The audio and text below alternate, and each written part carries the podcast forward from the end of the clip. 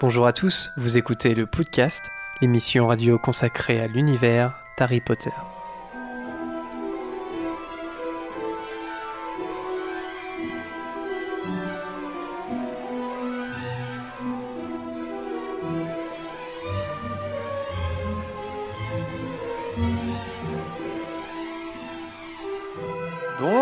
Tous et bienvenue dans ce 39e épisode du podcast.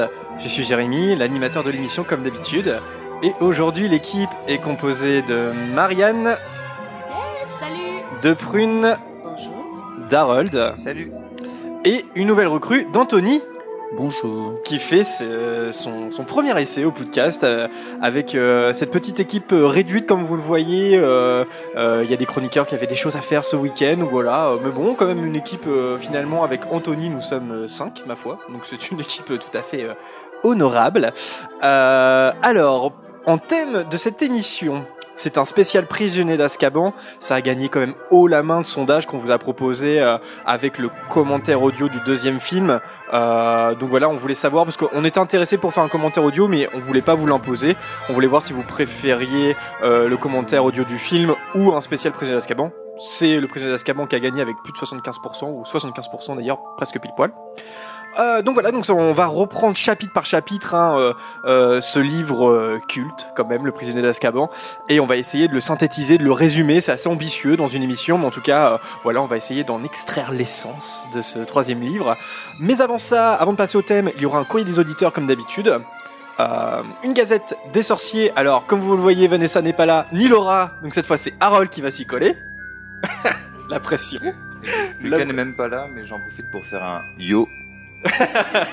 Dommage. Yo de Lucas, yo. Et enfin, après le thème, il y aura un quiz de Bertie crochu euh, bah, sur le thème hein, du prisonnier d'Azkaban comme d'habitude. De toute façon, maintenant vous avez l'habitude. Et euh, je vous le dis maintenant, comme vous avez pu voir sur nos réseaux sociaux peut-être, euh, nous avons un nouveau partenaire qui est le Terrier Fantastique. C'est dommage que Vanessa soit pas là puisqu'elle est la co-fondatrice en fait hein, du Terrier Fantastique. C'est une nouvelle boutique en ligne de produits Harry Potter. Ce n'est que du Harry Potter. Nous sommes partenaires et pour inaugurer ce partenariat, on va vous faire gagner euh, une plaque métallique indésirable numéro 1. Donc si vous euh, courez voir sur nos réseaux sociaux si vous voyez pas à quoi ça ressemble. Mais pour ça, on vous donne rendez-vous un petit peu plus tard dans l'émission. Voilà, donc il faut nous rester fidèles pour avoir une chance de gagner euh, ce petit lot qui vous est offert par le terrier fantastique. Ça va les amis, prêts à commencer ce courrier des auditeurs? Ouais, c'est prêt? Alors, c'est bon, c'est parti, courrier des auditeurs. Voilà Erol avec le courrier. Alors, le premier message nous vient de Laïa. J'avais fait un big up à la, dernière émission, mais on avait tellement eu de messages euh, à la dernière que j'avais pas pu tout citer. Là, je vais te citer un petit peu Laïa, et puis je crois que tu es sur le chat, en plus je t'ai vu tout à l'heure. Euh, elle nous dit bien, bien le bonjour, le podcast. Donc je te coupe un peu Laïla, je suis désolé comme d'habitude. En tant que fier élève de Serdeg, j'ai été étonné de ne pas vous entendre parler de l'hérésie que les films ont commis avec, avec notre maison à la beau s'appeler Ravenclaw. Notre emblème est un aigle. De plus, nos couleurs sont bleu et bronze et non pas bleu et gris. Qu'est-ce que vous pensez de ces choix des films de transformer le design de notre maison? Peut-être. euh, Alors, il y a deux. pou- euh, je sais pas, Marianne, t'as t'as pas décidé encore ta maison? Si, si, si. Ah bon? Alors? Ah. Ah, t'es Serdaigle aussi? Ok. Tout Mais alors, le chat a l'air serdaigle aussi aujourd'hui, donc. Il y a beaucoup, beaucoup, beaucoup de serre d'aigle.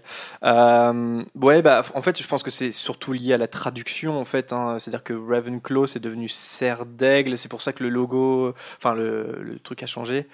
Euh, non, je sais pas, une réaction. euh. Je, je crois qu'il y avait déjà eu des explications. Il me semble être. Euh, j'ai pas retenu, je suis pas une serre d'aigle, hein, mais je, il me semble que je suis tombée déjà là-dessus. Alors je sais pas si c'est sur Pottermore ou si c'est sur un article qui expliquait justement les choix de traduction sur euh, pourquoi c'était pas serre de corbeau finalement. euh. Ouais, bah, parce que ça sonne pas très bien, tout simplement. Ouais, ça C'est ça. Après, c'est mais, aussi euh, Jean-François Ménard, le traducteur, qui a pris cette liberté-là. Euh, Serdaigle, ça sonne mieux Cor- Enfin, je pense que Corbeau c'était dur à intégrer en fait dans un titre de maison. Bah, Mhm. Surtout que dans tous les designs, même des, des versions non françaises, le- l'emblème c'est un aigle quand même. Ouais. Sur le, sur le, comment on appelle ça sur- Bah oui, non, c'est ça. Je Le disais c'est la traduction, mais non, c'est même pas la Ah traduction. non, c'est pas la traduction. Mais bah, moi, je me demande si, si c'est pas pour une question de lisibilité pour les couleurs, parce que rendre du cuivre, c'est peut-être pas très évident, surtout sur des aplats quand c'est pas de la matière euh, en 3D, sur euh, sur euh, sur de la 2D ou sur du dessin, de, la couleur cuivre, c'est peut-être pas très très joli Mm. et le gris passait peut-être mieux quand même. Ouais, ouais, ouais. Peut-être peut-être tout simplement ça. je sais pas. Hmm, à creuser. Ouais, à creuser, mais en tout cas, euh, non, mais sur les couleurs, de toute façon, il n'y a pas que Serdaigle, il y a aussi Gryffondor hein, qui a pris pas mal cher quand Ouais, même. C'est-à-dire que la, couleur, la couleur est censée être rouge, hein, euh, c'est-à-dire que c'est de, ça a plus tiré vers le mauve. euh, sur Mauve même, bah, C'est pas du mot. non, pas du mauve, du violet à moitié. euh, Hmm, Non. Si, quand même. Je dirais du Burgundy un peu. Ouais. Les couleurs, c'est toujours un peu particulier. Mais euh, non, mais ça va. De toute façon, après, c'est aussi l'imaginaire qu'on. Enfin, il y a les films, certes, mais euh, on peut toujours aussi développer notre propre ima- Oui, imaginaire on, on par nous dit rapport du au Bordeaux dans le chat. Bordeaux, Bordeaux, voilà. Bordeaux. C'est plus euh, Bordeaux. voilà. Pourtant, on devrait connaître ici. euh, le... Bref. Euh, Certains le connaissent très bien cette couleur. euh, Leia qui nous dit lors de l'écoute de l'épisode sur la politique dans Harry Potter, oula, ça remonte, hein, c'est euh, saison 1, mais euh, voilà. Euh, J'en suis venu à penser que le monde des sorciers est très autoritaire. Hagrid est directement envoyé à Azkaban, sans procès dans la chambre des secrets. Et Norbert et Tina sont condamnés à mort alors qu'ils n'ont commis aucun crime capital dans les animaux fantastiques. Perso, je n'aimerais pas me retrouver jugé par ce système judiciaire. Qu'en pensez-vous? On est d'accord. Bon, on est d'accord, mais je pense que euh, ça remonte un peu cet enregistrement, mais c'est ce qu'on disait, c'est que il y, a y des dérives euh, autoritaires dans la dans le système euh, politique des sorciers, ça c'est clair. Mais je- Et euh, ça, se- ça se revoit dans les animaux Non, en fantastiques. plus, je pense qu'il y a tout un truc de système corrompu où Rowling dit euh, dans ses épilogues qu'après euh, Harry, Ron, Hermione euh, et Kingsley aussi ont un peu ramené un vent nouveau et ont un peu chassé tout ça, mais c'est qu'avant c'était un peu pot de vin sous la table et tu fais ce que je te dis, quoi. en gros, Ouais, euh, ouais, ouais. Moi, je pense que c'est une question de modernité aussi. Hein. C'est quand même. euh, on a l'impression d'un monde magique qui reste un peu coincé dans une époque presque médiévale, finalement, en termes de valeurs et de, de juridique. Ouais. Bon, on va peut-être en reparler d'ailleurs dans, dans- avec le prisonnier d'Azkaban, justement sur euh, sur la politique, notamment au niveau des détraqueurs. Ce choix euh, Mm. politique de garder les détraqueurs, c'est intéressant. Et on Euh, peut se poser les questions de spécisme hein, euh, avec euh, Ça y est, attends, passe pour Buck. Avec qui? Buck. Ah oui. Bref. Euh, sinon, Leia nous dit aussi votre émission est une bouffée d'air magique dans le quotidien des oubliés de Poudlard. Mon message est copieux, mais je l'espère digeste. Là, C'est incroyable, mais ça, c'est- gag. C'est incroyable, c'est tout le temps. Vous avez tout l'amour de la petite potorette que je suis. Eh bien, tu as tout notre amour aussi, Laïa. Merci beaucoup pour ton message. Un prochain hibou de Marie qui nous dit Bonjour le podcast. Pour péter les scores de votre étendue audimat, oh, faut pas non plus. euh, voilà. Euh, sachez que je vous écoute du Texas. Wow. Yeah! American? Euh, non, j'arrête. Euh, Je suis une Molly Weasley dans l'âme, j'ai quatre enfants, dont des petits jumeaux que j'espère un peu moins facétieux que Fred et George en grandissant. j'espère aussi. Euh, J'avais une interrogation à vous soumettre. Comment les moldus qui ont des sorciers dans leur famille, euh, les parents d'Hermione ou de Lily par exemple, sont-ils encadrés? Y a-t-il des directives du ministère à ce sujet? J'entends par là, comment les, les prévient-on que leurs enfants sont des sorciers et que ton gamin va partir en pension à l'autre bout du pays à 11 ans? Et aussi, qu'est-ce qu'ils en disent à leur, qu'est-ce qu'ils, euh, oui, qu'est-ce qu'ils en disent à leurs proches Moi, si un de mes enfants recevait une lettre pour Poudlard, j'irais le dire à tout le monde tellement je serais fier. Hmm, elle pose une bonne question, euh, Marie, une question que je crois qu'on s'est pas encore posée au podcast. Je sais plus, mais je, je crois qu'il y a une réponse assez simple. euh, Enfin, simple. C'est que déjà, c'est soit Dumbledore ou McGonagall qui va voir tous les enfants nés moldus Ouais. pour Ouais. leur Ouais, annoncer. Et puis, je pense que. le- le- bon, il faut s'imaginer un univers où les livres d'Harry Potter n'ont pas été écrits quand même. Oui. non, non, mais parce que par rapport à. Bon, après en 2017, ce serait peut-être plus, plus dur, mais ils ont quand même, le- les sorciers, un peu la prétention de.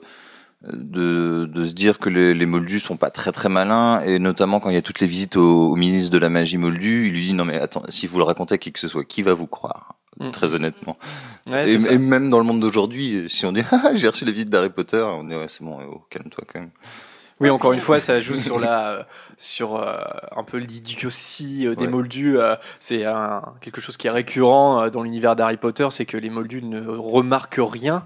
Après, la question, c'est les moldus qui sont par défaut au courant qu'il qu'il y a un univers magique euh, par leurs enfants. Est-ce qu'on leur fait signer une clause de confidentialité? Est-ce qu'il y a un contrat magique avec ces parents-là? Je ne sais pas. Ouais, ça serait, ça serait à vérifier. Moi, j'ai toujours imaginé qu'il y avait une sorte de contrat magique, effectivement, Mm. parce que sinon, c'est c'est quand même facile de, de remettre euh, en cause, enfin, de mettre en danger l'univers magique. Et euh, quand on connaît tout le passé et toute l'histoire qu'il y a avec euh, entre les moldus et les sorciers, je pense que ça, ça, ça serait très dangereux. Ouais, ouais, ouais. Non, puis c'est vrai en y pensant, euh, en, en réfléchissant, euh, je crois qu'il y a un moment, bah, peut-être même dans le troisième bouquin d'ailleurs, où, où les parents d'Hermione sont sur le chemin de traverse. Oui, tout à fait. Et Ils sont, normalement, euh, Arthur ils, leur en ils sont, parle. ils sont pas censés voir le chaudron, bra- bah, le chaudron baveur. C'est qu'on leur montre. en. Alors, Ouais. le chaudron baveur, il y a ri. Alors, est-ce qu'on aussi, je pense qu'en étant moldu, on peut y accéder. Parce que Hagrid, il dit un truc du genre, tu Non, passes devant sans le voir, ou... Oui. Mais bon, après, s'ils sont guidés par un sorcier, Oui, peut-être c'est que... ça. Ouais, peut-être. Ouais, mais, maintenant avec le secret, avec la- le secret magique, je pense que les moldus ne peuvent, ne peuvent pas rentrer dans le chaudron baveur, euh, à part s'ils sont accompagnés d'un sorcier, Ouais, je pense. ça. Mais c'est vrai que ça, ça pose question. Ouais, ça. ouais. Parce qu'avant, c'est dit que le chaudron baveux, en fait, les moldus pouvaient y aller et il y avait une cohabitation un peu bizarre avec les sorciers et des fois, euh, euh, ça, ça provoquait des rixes et autres batailles entre moldus et sorciers. Et euh, c'est pour ça qu'avec le secret magique, je pense que du coup, l'entrée est cloisonnée. hein. Euh, mais effectivement, les parents d'Hermione se retrouvent sur le chemin de traverse, donc euh, ils sont, on leur ouvre les portes de l'univers magique. Il faut bien qu'il y ait une clause de confidentialité, je pense, d'une façon ou d'une autre. En tout cas, merci Marie pour euh, ta question et euh, eh bien, salut euh, vers le Texas. J'adore, j'adore, c'est super. Ouais. Yeehaw le cliché, le cliché. Désolé Marie, hein, nous sommes que des pauvres Normands qui, voilà, on nous dit Texas tout de suite. Voilà, ah, il faut pas nous en vouloir. Margarita qui nous dit Hello la Magic Team. Oh j'aime bien ça. Magic Team, yeah. Je viens de finir d'écouter l'émission sur les lieux magiques. Encore un grand moment, vous étiez en pleine forme. Merci pour votre big up, ça fait des papillons dans le ventre d'entendre son nom à l'antenne. Ah bah, Margarita, Margarita, Margarita, voilà, plein de, papillons partout. Il n'y a pas de souci. Olvig, pareil que j'avais fait un big up, mais voilà, je cite son message. Je suis trentenaire, je fais de la radio moi aussi en associatif sur la ville de Reims. Et Reims, big up. J'ai un attrait vraiment fort pour l'univers de J.K. Rowling depuis mon adolescence. J'apprécie beaucoup votre taf, d'autant qu'à mesure des émissions, je vous ai entendu progresser de façon folle. Bah merci Olvig, euh, merci, ça fait plaisir. La seule petite chose que je regrette, c'est que je trouve que votre émission manque de moments de respiration musicale. Étant donné que pas mal de groupes ont été créés par des fans de Potter, cela pourrait être une jolie façon de faire connaître des projets musicaux créatifs plutôt jouissifs. Sinon, poursuivez, c'est fun et intéressant. Eh bien, merci Olvig. Et euh, bah, pour te dire, euh, en fait, euh, on va prendre ta remarque en compte, puisque pour cette émission, pour la première fois, on va pro- vous proposer une pause musicale. Voilà. C'est-à-dire que je, je trouvais Some Wizard Rock. The Wizard Rock, ouais, yeah, from the Texas. Ah bon? Non, non, je crois pas. Non. Mais euh, en tout cas, euh, je- en fait, c'est vrai. Je trouvais la remarque intéressante, si bien que, eh bien, il y aura une pause musicale en, dans- en milieu d'émission. Grâce à toi, Olvig. Merci pour euh, l'idée. Manon qui nous dit Je vous ai rencontré durant cette journée à Deauville. Et du coup, j'ai eu la curiosité d'aller sur votre site. Depuis, j'écoute tous les jours vos émissions et j'adore. C'est fantastique. Surtout, continuez. C'est génial. Et on apprend plein de choses. Merci Manon. Comme quoi, aller sur des salons, euh, bah, ça permet de rencontrer des nouveaux auditeurs. Ah mais c'était génial, oui. Ouais, c'était bien. Et enfin, un dernier message de Ailanaya.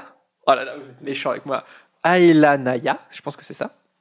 Bonjour de Bretagne à toute l'équipe. Cela fait maintenant quelques semaines que je vous suis sur l'appli podcast Addict. Pardon. J'ai découvert votre émission par hasard en recherchant de nouveaux trucs à écouter et étant une grande fan d'Harry Potter depuis pas mal de temps, j'ai tout de suite adoré ce que vous faites. Pour rattraper mon retard, j'écoute vos émissions en permanence, à la maison, en voiture. Bref, vous ne me quittez plus, je vous adore. Et vive Gryffondor. Bah, merci à Lenaya. C'est bizarre de se dire des fois que, je sais pas, on est dans des voitures de gens. On voyage sans le savoir. C'est cool. Allez, pour terminer ce courrier des auditeurs, un big up euh, eh bien, aux tipeurs, comme d'habitude, euh, de ce mois-ci. Donc Emma, Marcus, Professeur Livingston et Arlex. Merci beaucoup à eux. Merci, merci, merci. Et si vous voulez nous soutenir sur euh, Tipeee, euh, vous allez sur tipeee.com slash podcast. Voilà, on vous propose euh, bah, des petites contreparties. Instant comme. Instantcom, bah oui, écoutez, euh, si voilà, ça nous permet d'être autonome financièrement. Euh, donc n'hésitez pas si vous voulez nous faire un petit don Et d'aller faire des, des salons. Et aller faire des salons, aller nous rencontrer. Et euh, nous avons des contreparties. On peut, on vous envoie des affiches euh, et des badges notamment. Voilà. Et puis on vous fait un petit mot personnel à chacun. Si vous faites un type. Harold, est-ce que tu es prêt pour la Gazette des sorciers? Euh, oui, Pas trop la pression? Un peu. de passer après les filles? Qui ont Si, été, si. ma foi, enfin, qui sont très performantes. Je, je- je vais faire une performance horrible pour qu'elle revienne euh, le plus vite possible. Allez, c'est parti, la Gazette des sorciers avec Harold, c'est parti. Bizarre ton journal. Avant-hier, j'aurais juré avoir vu une photo bouger. Ça ne vous arrive donc jamais de lire?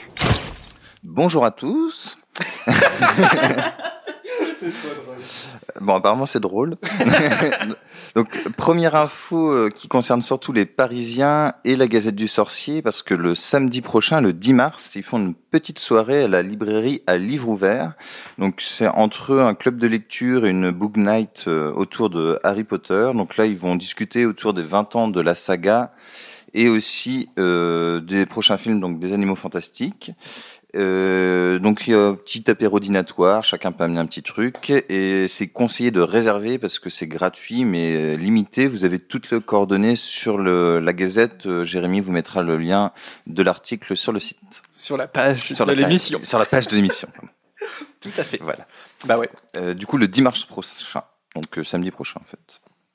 Ensuite, une petite alerte de la Gazette qui se rend euh, très souvent dans les conventions et qui voulait tirer une petite sonnette d'alarme euh, autour de, du respect euh, qui est dû aux acteurs, car ils trouvaient que les, fans ne respectaient pas toujours les acteurs et qu'il y avait des phrases, c'est vrai, assez, euh, assez rigolotes, enfin rigolotes.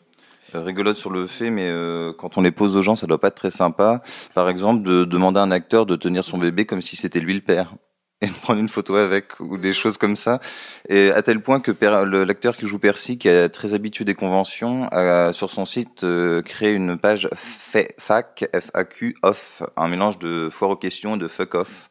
Pour les questions à pas poser tout le temps et essayer de un peu renouveler ces questions, même si on brûle l'envie de la poser, peut-être qu'elle a déjà été posée. Ça fait quand même bien dix ans que que ça tourne tout ça. Et du coup, voilà, il voulait dire de, de aussi respecter la vie privée des gens, de pas euh, mettre des mains aux fesses des acteurs, par exemple, parce qu'ils l'ont ils l'ont déjà vu. De et puis de se dire que, que si on lui dit oh je t'aime, je t'adore ou, ou, ou des choses pires, il y a peut-être euh, un, un, un- un compagnon, une compagne qui est derrière et qu'entend ça, c'est pas très agréable. Voilà, toute cette petite chose, donc de juste d'être courtois envers les gens et que ce ne sont pour citer la Gazette, pas des morceaux de chair, mais des êtres humains. Ouais, c'est ça, c'est Oui. l'aspect fan euh, des fois qui, enfin des fois même tout le temps en fait, euh, c'est des choses, euh, des comportements récurrents qu'on voit sur les salons, il faut le dire. Euh, après, euh, oui, c'est- c'est c'est bien ce genre d'article, ça peut permettre, je sais pas, à des, à des fans qui, qui ont l'intention de se rendre sur des salons, à dire ah oui d'accord, euh, de se rendre compte un peu du terrain parce qu'il y a beaucoup de de fans, je pense, qui font des salons et c'est leur première fois, donc c'est pour ça que euh, ils se rendent pas forcément compte. Euh, après, il y a aussi euh, quand, quand moi personnellement j'ai lu l'article, euh, parce que la Gazette, on- ils ont une expérience beaucoup plus développée que nous sur des salons. Ça a mis en perspective aussi, mais c'est un- une autocritique qu'on s'était fait après, le, après euh, la nuit à Deauville. C'est par exemple notre interview de Stanislav Janevski. C'est vrai que euh, on aurait pu aussi poser des questions différentes, ce genre de choses. Bon, après, il faut dire que ça, ça s'est fait euh, sur le tas, c'était pas du tout préparé. Mais, euh, mais c'est vrai qu'il faut se mettre à la place des acteurs. euh, par exemple, tout bêtement, euh, ils, sont obligés de répondre à la même question à chaque fois. C'est vrai que ça, doit être assez embêtant, quoi. Donc, non, c'est un article assez, assez intéressant de la part de, de, de rédacteurs qui sont habitués des salons. Donc, c'est toujours intéressant ce partage d'expérience. Ouais, puis c'est bien de prendre du recul en tant que fan aussi. Euh, je pense qu'on peut se se laisser très vite emballer dans l'émotion du moment, dans notre envie de montrer, euh, voilà, euh, qu'on admire l'acteur, qu'on est là, qu'on est heureux, qu'on on s'emballe quoi. Et puis des fois, ça demande aussi de prendre un peu de recul et puis de pas oublier que c'est un acteur, c'est un travail. Les salons, ils les font parce qu'ils ont envie de les faire aussi et pour nous faire plaisir, je pense. Donc Ouais, c'est c'est important. Je pense qu'on oublie très vite. Enfin, moi, je sais que c'est ça peut être le cas. Je peux Mm. Bah, et puis ce qui est pas évident dans, dans le cas de l'univers qui est très présent d'Harry Potter, c'est de, enfin pour des gens qui sont très touchés par cet univers, c'est de faire la différenciation entre personnages et acteurs. Euh, on peut fantasmer des choses sur un personnage, euh, mais euh, c'est une personne qui l'incarne, c'est pas le personnage. Donc euh, bien faire la différence entre les deux. Ouais. Voilà, voilà. Euh, ensuite, euh, une nouvelle pour les gens qui n'auraient pas pu aller euh, à l'exposition d'Harry Potter euh, History of Magic. Ils ont mis en ligne, euh, en mode un peu réalité virtuelle, euh, l'expo. Donc, c'est- c'est-à-dire qu'on peut la voir. Il y a des petites photos en 360 degrés, les- des croquis de Jim Kay, des brouillons et des dessins de Rowling. Et du coup, par contre, comme j'ai pas bien préparé ma gazette, j'ai plus le site où c'est. Bah, c'est, ça va être. euh, Bon, ce sera sur euh, le lien que Jérémy Sur mettra la sur le site de l'émission.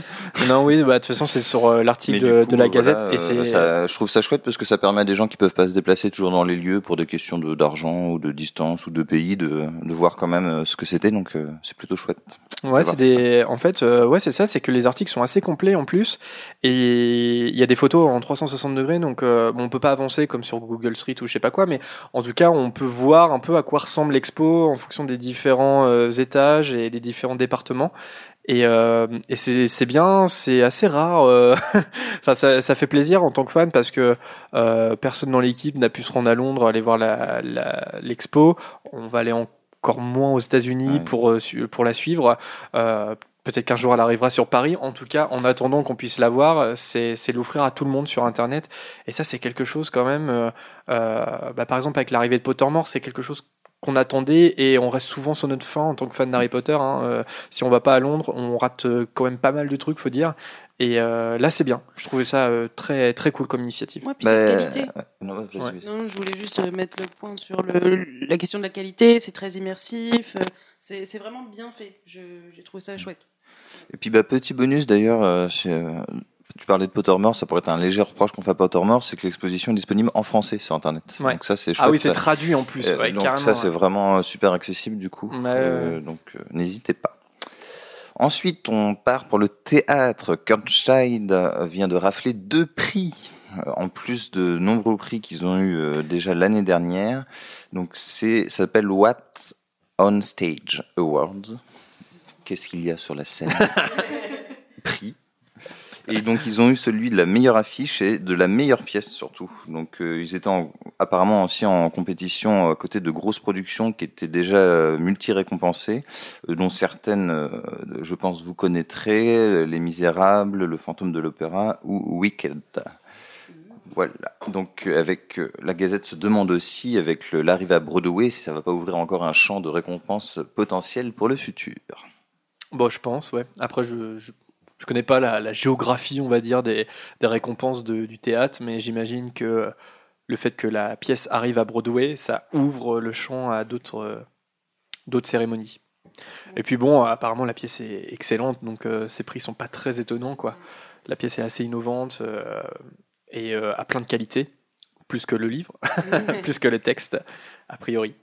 Mais c'est encore euh, plus rageant du coup. On a encore plus envie d'aller la voir. Bon, on va aller la voir un jour, il n'y a pas de souci, on va, on va y aller. Je sais pas quand, mais on va y aller. Prochain salon de Deauville en tant qu'invité. Ouais.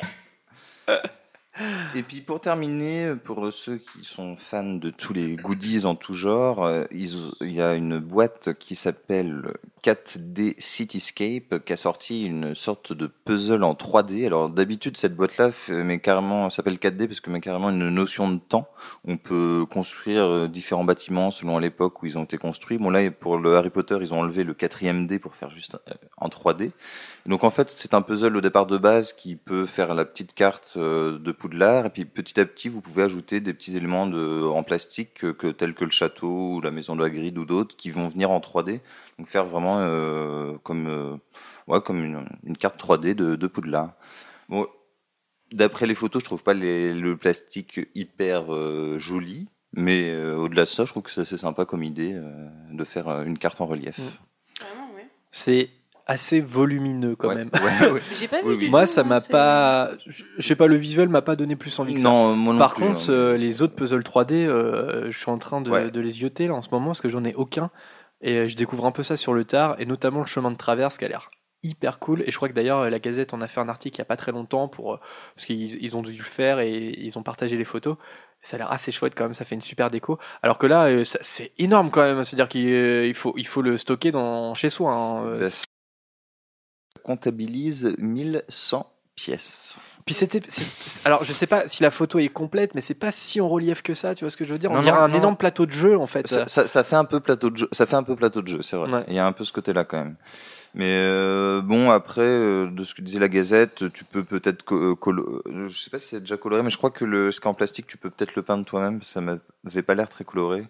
Et du coup, il y a quand même un village sorcier, le Poudlard Express, la miniature du château. Mais après, c'est vrai que la photo, euh, je sais pas si c'était complet ou pas, mais elle donne pas très Ouais, très ouais. très envie. euh, ça fait très jeu de société en fait. T'as l'impression que des Mais oui, oui, ça l'impression que de jeu. on a l'impression que Préolard va lancer une attaque contre Poudlard. en fait. Eh, mais ça peut être génial de jouer dessus en fait.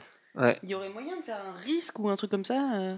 C'est Bah, un peu petit pour un risque pour le coup. Bah, C'est un- dans un autre deux. Là, c'est vraiment pensé pour que ça soit décoratif. Et quoi. c'est- t'as dit, euh, t'as dit quelle taille ça faisait au total? Parce que là, ça, a Euh, l'air gros sur euh, Bah, grand. ils, ils ont 1100 pièces, mais après la taille, je me rends pas trop compte. Après, Oh, ça, a l'air de tenir sur une table. À mon ça- avis, c'est aussi de- rond que notre table. Ouais, Enfin, ça a l'air de c'est de la radio, faire, ça va pas euh, ça a l'air de bien faire 1m50 sur 1m50 quand même. Ouais, ça a l'air assez grand. ouais. Et, mais bon, apparemment, c'est pas tout nouveau. Moi, je découvre totalement, mais parce qu'ils en avaient déjà fait un pour le Seigneur des Anneaux. euh, Ouais, je donc, découvre euh, j'imagine Ah, moi, je que- connaissais pas non plus. que c'est et euh, j'ai vu dans le chat qu'il y a quelqu'un qui avait euh, c'est hasard qui a la carte de New York de la même entreprise apparemment. D'accord. donc euh, c'est un truc connu visiblement Mhm. et bien voilà pour cette gazette euh, beaucoup moins drôle qu'à l'habitude euh, Mais non, mais formelle et digeste Al- mais non, mais c'est bien parce que tu, tu as imposé le style Harold à ta, à ta gazette aussi, euh, voilà. euh. Donc, euh, à qui le tour plutôt que de mal copier je préférais faire comme c'était le plus simple pour Mais moi oui. voilà. Non, mais complètement. Non, mais j'ai bien aimé, moi, personnellement, cette gazette. Dites-nous dans les commentaires.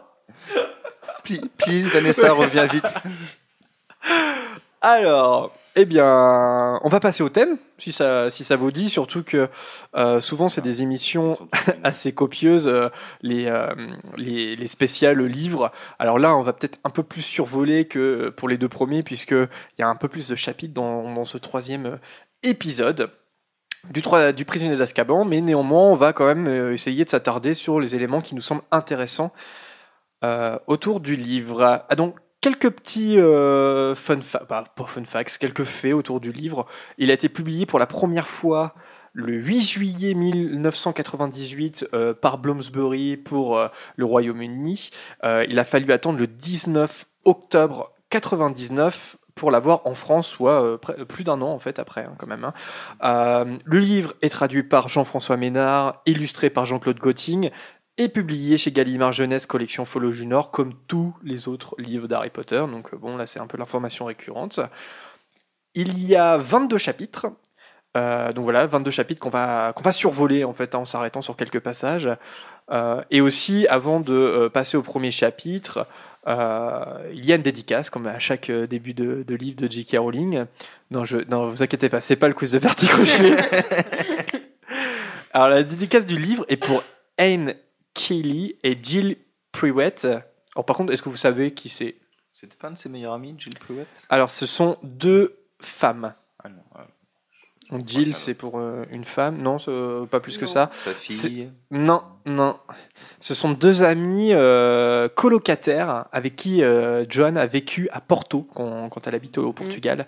Et euh, la dédi- dans la dédicace, elles sont baptisées les marraines du swing. Alors non, vous savez Oui. pas, mais marraines du swing, pourquoi les marraines du swing? Non, bon, je me- non, mais, mais- je m'en souvenais pas. J'ai hein, dû faire voilà. des yeux de mort, j'ai pas. Bah, le chat s'en souvient ou alors ils ont tous le bouquin sous les yeux Ouais, mais- ils ont tous le bouquin sous les yeux. ouais. je sais pas à quoi Alors ça c'est un référence, les bar-restaurant, euh, c'est un bar-restaurant à Porto qu'elle fréquentait très souvent. Ah oui. Le swing, les marines du swing. Donc euh, voilà. Ah bah, donc, va euh, falloir y Et aller. oui, c'est ce que j'allais dire. On a fait l'Elephant House, maintenant on va faire les marraines du swing. c'est vrai qu'on pense pas, on pense pas Enfin, forcément au. Portugal comme lieu de pèlerinage euh, Harry Potter. Alors oui, le swing. Alors qu'en plus, euh, il faut savoir quand même que les, que les robes de Poudlard sont très inspirées d'une école portugaise. C'est qu'elle s'est inspirée, euh, alors je ne sais plus laquelle, j'ai plus le nom, mais euh, le Portugal a sa place aussi Bah oui, dans l'univers d'Harry Potter. Même Salazar Serpentard, Salazar c'était un Oui. des dictateurs du Portugal, Ouais. donc ça a quand même énormément nourri le Exactement. Big up aux Portugais s'ils nous écoutent. On sait jamais. hein. Alors, ce, ce- ce troisième Harry Potter est souvent cité comme, une, comme un des préférés des fans. Euh, Est-ce que c'est votre cas? Est-ce que c'est votre préféré ou un de vos préférés Le prisonnier d'Azkaban? Pas du tout. Non, mais Non? euh, je Ah ouais? connaissais pas. Non, non, si, si. Non, si, si. non, si, si. euh, avec Sirius, non, c'est. C'est c'est- c'est assez fort, moi, je trouve. Enfin, c'est un des moments que je préfère, ouais. Ouais, ok. Bah, moi, je l'aime bien. Parce que j'aime bien Buck. et que j'aime bien Sirius. Ouais. Et que j'aime bien les Patronus. Et que j'ai pleuré. voilà. T'as un souvenir de ta première lecture euh, pré-film ou pas? Euh, non, parce que justement, je ne sais, Tu l'as pas je, lu avant je le ne film, sais plus si celui-là, je l'ai lu avant le film ou pas. Ouais. Euh, je me rappelle pas. Hum, Parce que j'ai très, très vite quand même eu les images du film, du coup, qui se sont posées euh, sur, le, sur le livre. Mais euh, non, c'est- bah après, aussi parce que je pense c'est c'est un livre pour moi clé. Le film euh, propose quelque chose de différent. Euh, euh, je commençais, j'étais quoi? J'étais préado à ce moment-là. C'est c'est c'est une histoire. Enfin, ce ce- ce chapitre de la grande histoire, finalement, il est, il a quelque chose peut-être un peu euh, de des prémices de de toute la torture que va pouvoir euh, sentir Harry, euh, de de tout ce qui va être compliqué. Pour moi, c'est là vraiment que ça commence en fait. Ouais. Je sais pas si c'est clair, hein, mais euh, L'adolescence, tout simplement. voilà, l'adolescence. Ouais. C'est le Et, livre, et je ça, pense, de ça, ça, l'adolescence. ça parle, ça me parle Ouais. en tout cas. Après, savoir si c'est mon préféré ou pas, je sais pas. Mais euh, certes, je l'ai vécu très fort celui-là. D'accord. Les garçons Je sais pas. Euh, oui, bah, euh, pas mal de choses qui se recoupent avec Prune pour ma part. Euh, bah, le passage, en effet, on quitte, on est, c'est plus des enfants, quoi. On rentre vraiment dans le monde pré-ado, adolescence. Et puis, même s'il y a un côté dramatique, pour moi, c'est le dernier bouquin de légèreté, quand même. C'est euh, Voldemort est pas encore là en fait. Euh, c'est, on est, on est, il y a encore tous les moments préolars, tout ça. Il y a, quelque chose d'assez léger, même si il y a quand même le côté lourd. Puis, même si ça dure qu'un temps, il retrouve un lien parental. Il y a quelque chose d'assez, euh, beaucoup d'affect en fait dans, dans le bouquin quand même. Et euh, bah, en effet, le bouquin, moi, je l'aimais énormément avant la sortie des, des films. Euh, le film, en effet, il fait une proposition tellement originale, Quaron, que tu ne peux que, enfin, tu ne peux, je ne sais pas, mais en tout cas, moi, je ne pouvais que, que apprécier. Donc, euh, ouais, non. euh. Après, j'ai beaucoup aimé le Prince de sang mêlé, donc euh, j'ai- des fois, j'ai un peu de mal à classer un- les deux, mais c'est mon top 2, euh, c'est ces deux-là, en tout cas. Ouais. Et Anthony, toi, le président d'Azkaban? Bah, c'est, euh, j'ai pas vraiment de préféré, mais par contre, comme disait Prune, c'est vraiment le dans le film et le livre, c'est vraiment un moment clé. Mais c'est aussi et dans le film et dans le livre le plus frustrant. Mais on en parlera plus tard. J'en ai déjà un petit peu parlé tout à l'heure en off. Mais voilà, j'ai, j'ai hâte d'arriver dans les derniers chapitres pour pouvoir en parler. Mais c'est vraiment le plus frustrant, je trouve. Et, euh, enfin voilà, on en reparlera plus tard. Yes. yes. Alors, bah, justement, allez, alors, commençons. Chapitre 1, euh, Hibou Express. Euh, donc, dans ce chapitre, euh, c'est un autre été interminable hein, chez les Dursley pour Harry. D'ailleurs, Harry s'est vu confisquer ses affaires et il a dû en récupérer discrètement une partie pour faire ses devoirs pendant la nuit. Voilà, ça vous rappelle des souvenirs. Il y a un seul point positif, en fait, un privé drive, c'est que Harry est enfin autorisé à laisser sortir Edwige. Edwige, Edwige. Euh, et parce que je sais pas si vous vous souvenez dans la chambre des secrets, mais c'était de la torture quand même. Euh, et le soir de son anniversaire, donc le 31 juillet, Harry reçoit des lettres et des cadeaux de ses amis Ron et Hermione et Hagrid. Petite question pour vous, selon la lettre de Ron, où la famille Weasley est-elle partie? Oh, En Égypte. Pardon, en Égypte. Égypte Big up à tous nos éditeurs en Égypte. Ah. jamais. Alors, en Égypte, pour aller rendre visite à Bill, effectivement, euh, parce qu'ils ont gagné un prix euh, de la Gazette du Sorcier, un jeu concours. 1000 galions. 1000 galions, voilà. Donc, ils ont été euh, rendre visite à Bill. Une petite anecdote sur, à propos de ce chapitre. Il, apparemment, il y a une erreur dans la lettre, parce que Harry reçoit aussi une lettre de McGonagall. Dans la bibliographie, l'auteur du livre Histoire de la magie est noté comme étant Adalbert Lassornette.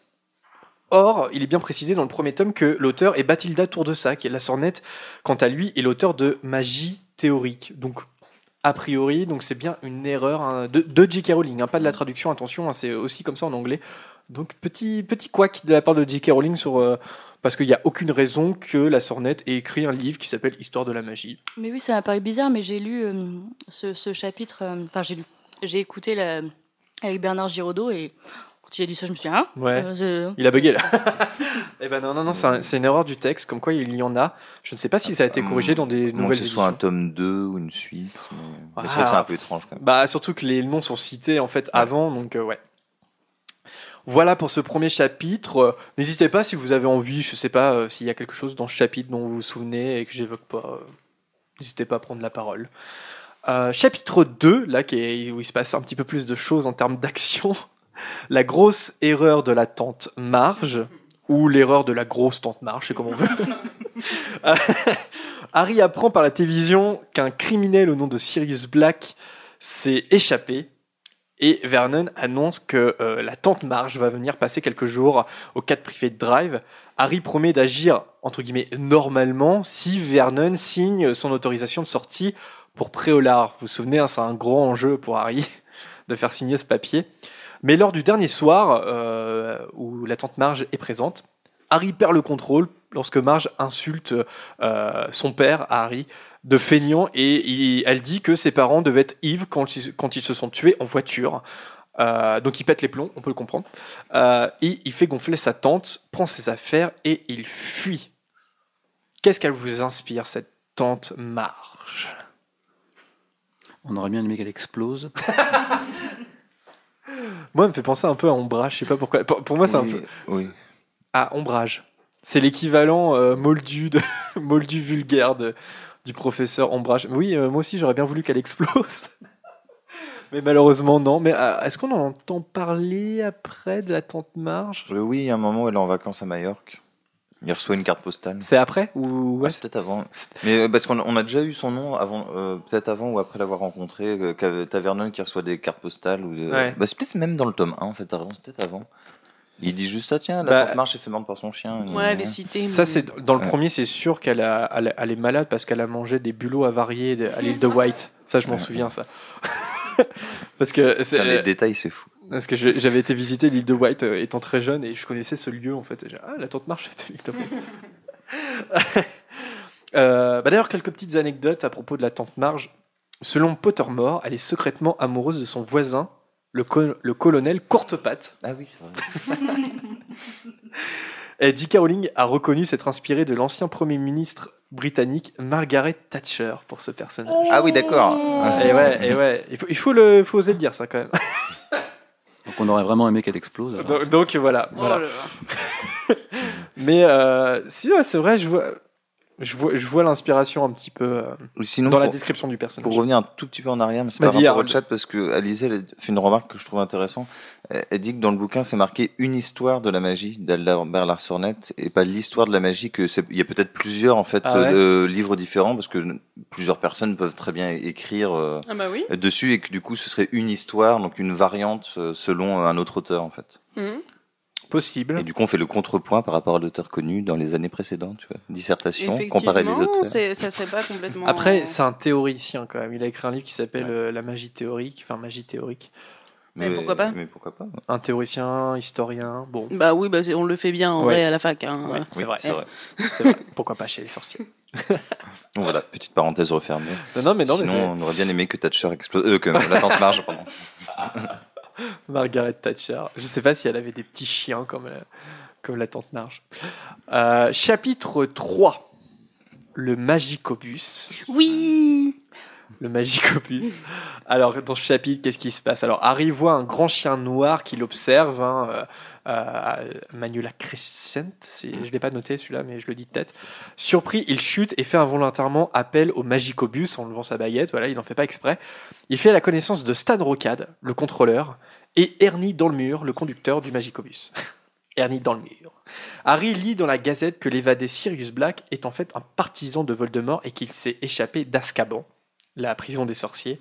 Sirius est accusé d'avoir tué 13 personnes en pleine rue après euh, le meurtre d'Harry, enfin après, pardon, après le meurtre des parents d'Harry. Lorsque Harry, ah, oui, parce que sinon, euh, fin de l'histoire. quoi. Arrivé au champ de baveur, Harry rencontre Cornelius Fudge, le ministre de la magie, et à son grand étonnement, Harry n'est pas puni et il reste au champ de baveur où une chambre lui est réservée. Est-ce que si vous étiez sorcier, vous prendriez le Magicobus ou pas? Bah, tout de suite. Ouais, Ouais. ouais. Moi, j'aurais envie, mais je crois que j'aurais peur. Du coup, ça Bah, ça secoue quand même, hein, c'est pas. Je sais pas. Ouais, puis c'est c'est sur trois étages, hein. Enfin, si je dis pas de bêtises. Si, si, ouais, Euh, ouais. enfin, non, deux étages. Non, deux, euh, Non, je crois que c'est trois plus grand, c'est plus grand que les bus anglais. Oui, c'est un étage de plus que les bus euh, à Impérial classiques. Attends, il y a- mais il y a, il y a un étage dans les, dans les bus. euh, Ah bah non. ça dépend ce que tu. Oui. Ah, Oui, non, Il y a un rez-de-chaussée de bus Oui, voilà. Oui, oui, bah, disons deux étages. Deux- Dans ce cas-là, ouais. un rez-de-chaussée, un Ouais. premier, un deuxième. Qu'on s'entende. Mais, mais d'ailleurs, dans le film, c'est très bien rendu, ça, parce que quand il rentre, il y a même un, il y a carrément un lustre qui pend du plafond. Ouais, ouais. euh, c'est euh, le côté très anglais, ça fait penser à le Doctor Who d'ailleurs, où c'est Ouais, plus grand à l'intérieur qu'à l'extérieur. déjà la couleur du bus, hein, je- la couleur du Tardis. que- Non, le bus est violet, le Tardis est bleu. Oh, il est bleu-violet le Tardis Non, le, le Tardis est bleu. Ah, les bleus, le Tardis Ah c'est oui, bleu, non, ouais, mais- clairement. Bah, J'ai déjà dit que Doctor Who, je connaissais pas trop. Je balance, Ah, mais. euh, T'aventures pas trop là-dessus. Je sais pas, il, fait- il, il me fait toujours penser au Tardis. il, du- il du- fait du penser au. Tardis. Je pense que ça reste, euh, enfin, avec les vides comme ça et tout. Donc, clairement, je pense que c'est une inspiration. C'est Oui, oui, a un oui. côté anglais comme ça. Mais c'est pas la même couleur. Mais il y a toujours, il y a toujours quelque chose. Je me suis demandé, vu la puissance euh, de leur pouvoir magique, ils ont quand même un, un transport qui va dans tous les sens, qui est hyper dangereux, où on peut se faire mal.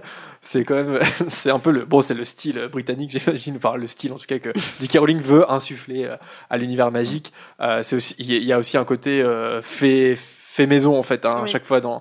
Mais euh, Bah, ouais, mais je me dis qu'il y a sans, Faut pas avoir mal des transport. sorciers qui sont quand même pas doués. Enfin, tout le monde n'est pas Dumbledore non plus. Mhm. Et puis, il y a des vieux sorciers. J'imagine que les pouvoirs magiques s'estompent un peu. Donc, faut bien pouvoir se déplacer et tout. Ouais. Et si t'as pas trop d'argent, bah, tu prends le Magicobus et pas le, pas le taxi sorcier. Je sais pas si c'est un hommage, il y avait une vieille série dans les années 70 qui s'appelait Autobus Impérial. C'était une bande de gamins qui vivaient, enfin qui vivaient, qui avaient un repère, et le repère c'était un autobus à Impérial. Il arrivait plein d'aventures, et euh, même Ah. avec des pouvoirs magiques, parce qu'il y a un moment, il y a, un- il y a toujours le petit gros de la bande qui, euh, qui est là et qui, euh, qui avale une soupe qui le rend invisible. Donc il y avait aussi de la magie, et donc, euh, enfin, je sais pas si une Ah, est-ce que ça serait jamais une lu inspiration euh, Mais euh, voilà, une bande d'enfants, un petit peu de magie, un autobus à Impérial, il y a quand même un Oh, bah, de toute façon, elle a été piochée un peu à droite à gauche, donc ça serait pas étonnant, ouais. Ouais. Euh, ouais, c'est une Magie- super série, n'hésitez pas à la revoir. si- c'est- ça, ça date de quand? C'est dans les années 70. Années 70. À découvrir, du coup. Ouais. Ouais. Merci, Anthony. Euh, petite question sur Stan Rocade. Dans quel autre contexte reverra-t-on Stan Rocade? Pardon, j'ai pas écouté. Dans quel autre contexte reverra-t-on Stan Rocade? Ça ne vous dit rien? Non? Euh, si, Dans euh, la coupe de feu, on le revoit. Ah, dans la coupe de feu. Ouais. Dans la coupe de feu, il est présent à la Coupe du Monde de Ah, Quidditch. De Quidditch, ouais. Je croyais qu'on le revoyait dans le 5 à- euh, parce qu'il était emprisonné. Je crois qu'on le voyait pendant Alors dans le procès. 5, non, on le voit pas. Dans la, euh, dans le- la coupe de feu, euh, pendant l'attaque à la Coupe du Monde de Quidditch, il se réfugie dans les bois, il tombe sous le charme des Vélanes, il affirme qu'il deviendra le plus jeune ministre de la magie Mm. afin d'impressionner les Vélanes. Et on le revoit, alors on en entend parler en fait dans Le Prince de Sang Mêlé, mais on le revoit dans les Reliques de la Mort. euh, parce que Harry le reconnaît parmi les mange-morts Mange-morts. lors de la bataille des Sept Potters. Il a le regard euh, un peu vide en fait, hein, ce qui laisse penser qu'il est soumis au Ouais. sortilège de l'Imperium, ce qui viendrait confirmer les doutes de Dumbledore et du trio euh, quant à son arrestation l'année précédente, parce qu'en fait il est arrêté euh, parce qu'il est suspecté d'être un mange-mort. Mm. Bon, Stan Rocade, euh, il est plus présenté comme quelqu'un de pas très euh, malin, euh, et en fait, bon, a priori, il serait bien sous euh, sous l'Imperium. Mais je sais pas si c'est vrai ou si c'est un troll du chat, mais s'il est sous Imperium, ils disent que c'est lui qui tue Edwige dans le 7. Euh, C'est une rocade qui tue Edwige, mon dieu. alors, qui tue Edwige Non, je crois pas. Je crois qu'on sait qui, qui c'est. D'accord. Bah, bah, non, mais euh, vérifiez. Ouais, parce que parce C'est que lui qui parce que tue Edwige Ou alors, on tout le monde est scandalisé. Ou alors on sait pas. On sait. Enfin, il y a un, C'est y a lui un- qui met fin à l'enfance de Harry. il y a un éclair vert et puis elle, elle décède. Mais est-ce qu'on sait qui euh, qui l'a lancé? Je ne sais pas. Oh, Il- Ouais, il- ouais. Non C'est Stan Rocade Mais oui, apparemment. Ouais. Mais a priori, bon, c'est- ça- ça- c'est jamais euh, mis noir sur blanc, mais a Non. priori, il est sous l'Imperium. hein. Oui. Euh, petite anecdote sur euh, Stanley et euh, Ernie euh, dans le mur, Oui. le, les- le conducteur. En fait, Stanley et Ernest étaient le prénom de deux grands-pères de J.K. Rowling. Voilà. Donc elle s'est inspirée de, ses- de deux de ses grands-pères. C'est cool. Chapitre 4, mais oui, on en apprend tous les jours avec le podcast. Chapitre 4, le chaudron baveur. Voilà, on en parlait tout à l'heure. Ce fameux euh, bar de sorciers, ce pub, pardon, parce qu'on est à Londres. Harry passe le reste de ses vacances au chemin de traverse. Euh, la veille de la rentrée, il retrouve Hermione, Ron et la famille Weasley qui restent le soir au chaudron baveur. Hermione décide d'acheter un chat à la ménagerie magique. Patin rond, Crookshanks en anglais, patin rond. Harry surprend une discussion entre Arthur et Molly et apprend que Black cherche à le tuer. Alors on vous a demandé sur les réseaux sociaux euh, quel était votre passage préféré euh, dans, ce troisième tome. Et là j'ai un premier message de Bertrand. Euh, Bertrand, il, il fait partie de l'Antre des Maraudeurs, le podcast, donc coucou à eux. Coucou à l'Antre des Maraudeurs. Et lui, il nous dit Moi, j'aime beaucoup le passage du livre où Harry passe le reste de ses vacances au chaudron baveur et traîne sur le chemin de traverse en mode cool. Ouais, c'est vrai, il y a- Ouais. il y a un petit côté, un passage d'ellipse comme ça, c'est sympa chez, dans ce chapitre. Euh, C'est ce qui manque au film d'ailleurs. ouais, un petit peu de vie, ouais. Même si c'est pas mal, cette, euh, je trouve cette chambre là. C'est une chambre très industrielle ou qui tremble quand le train passe. euh, Quand le, voilà. Mais euh, ça manque de vie, clairement. Mais Euh, c'est le côté elliptique des films. hein. Mais surtout que dans le livre, si je me rappelle bien, moi j'adorais ce petit, c'est le miroir qui cause à Harry. Ouais. Et ça c'était génial. Et je me dis, ah, c'est pas grand chose à rajouter. Mais même si Quaron, il a fait des petits trucs euh, de magie du quotidien, genre la femme de ménage qui bouge le doigt pour mettre les chaises, Ouais, ou les trucs où, qui passe le balai comme ça, c'était bien quand même. Mais c'est vrai quand même, ça aurait pu fourmiller un peu plus. Quoi. Bah, un peu comme tous les autres euh, lieux, le chaudron baveur a été métamorphosé Oui. dans ce, dans ce film-là. Effectivement, mais c'est vrai, que ça manque de vie. Enfin, il n'y a pas la vie qu'il y a en fait, parce que Harry, eh, j'ai bien vérifié, et d'ailleurs, il y a un auditeur, je crois qu'ils nous l'a dit, il passe un mois au chaudron baveur à Rold. Ok, ok, Il passe au moins un mois. Donc ça fait du temps quand même. C'est toujours ce que j'ai dit. hein. Après, c'est toujours plus facile dans un livre de, de faire passer un temps mois, ouais. que dans un film. Le, le film est souvent dans l'instantané. Ils auraient pu faire un petit calendrier avec les pages qui font.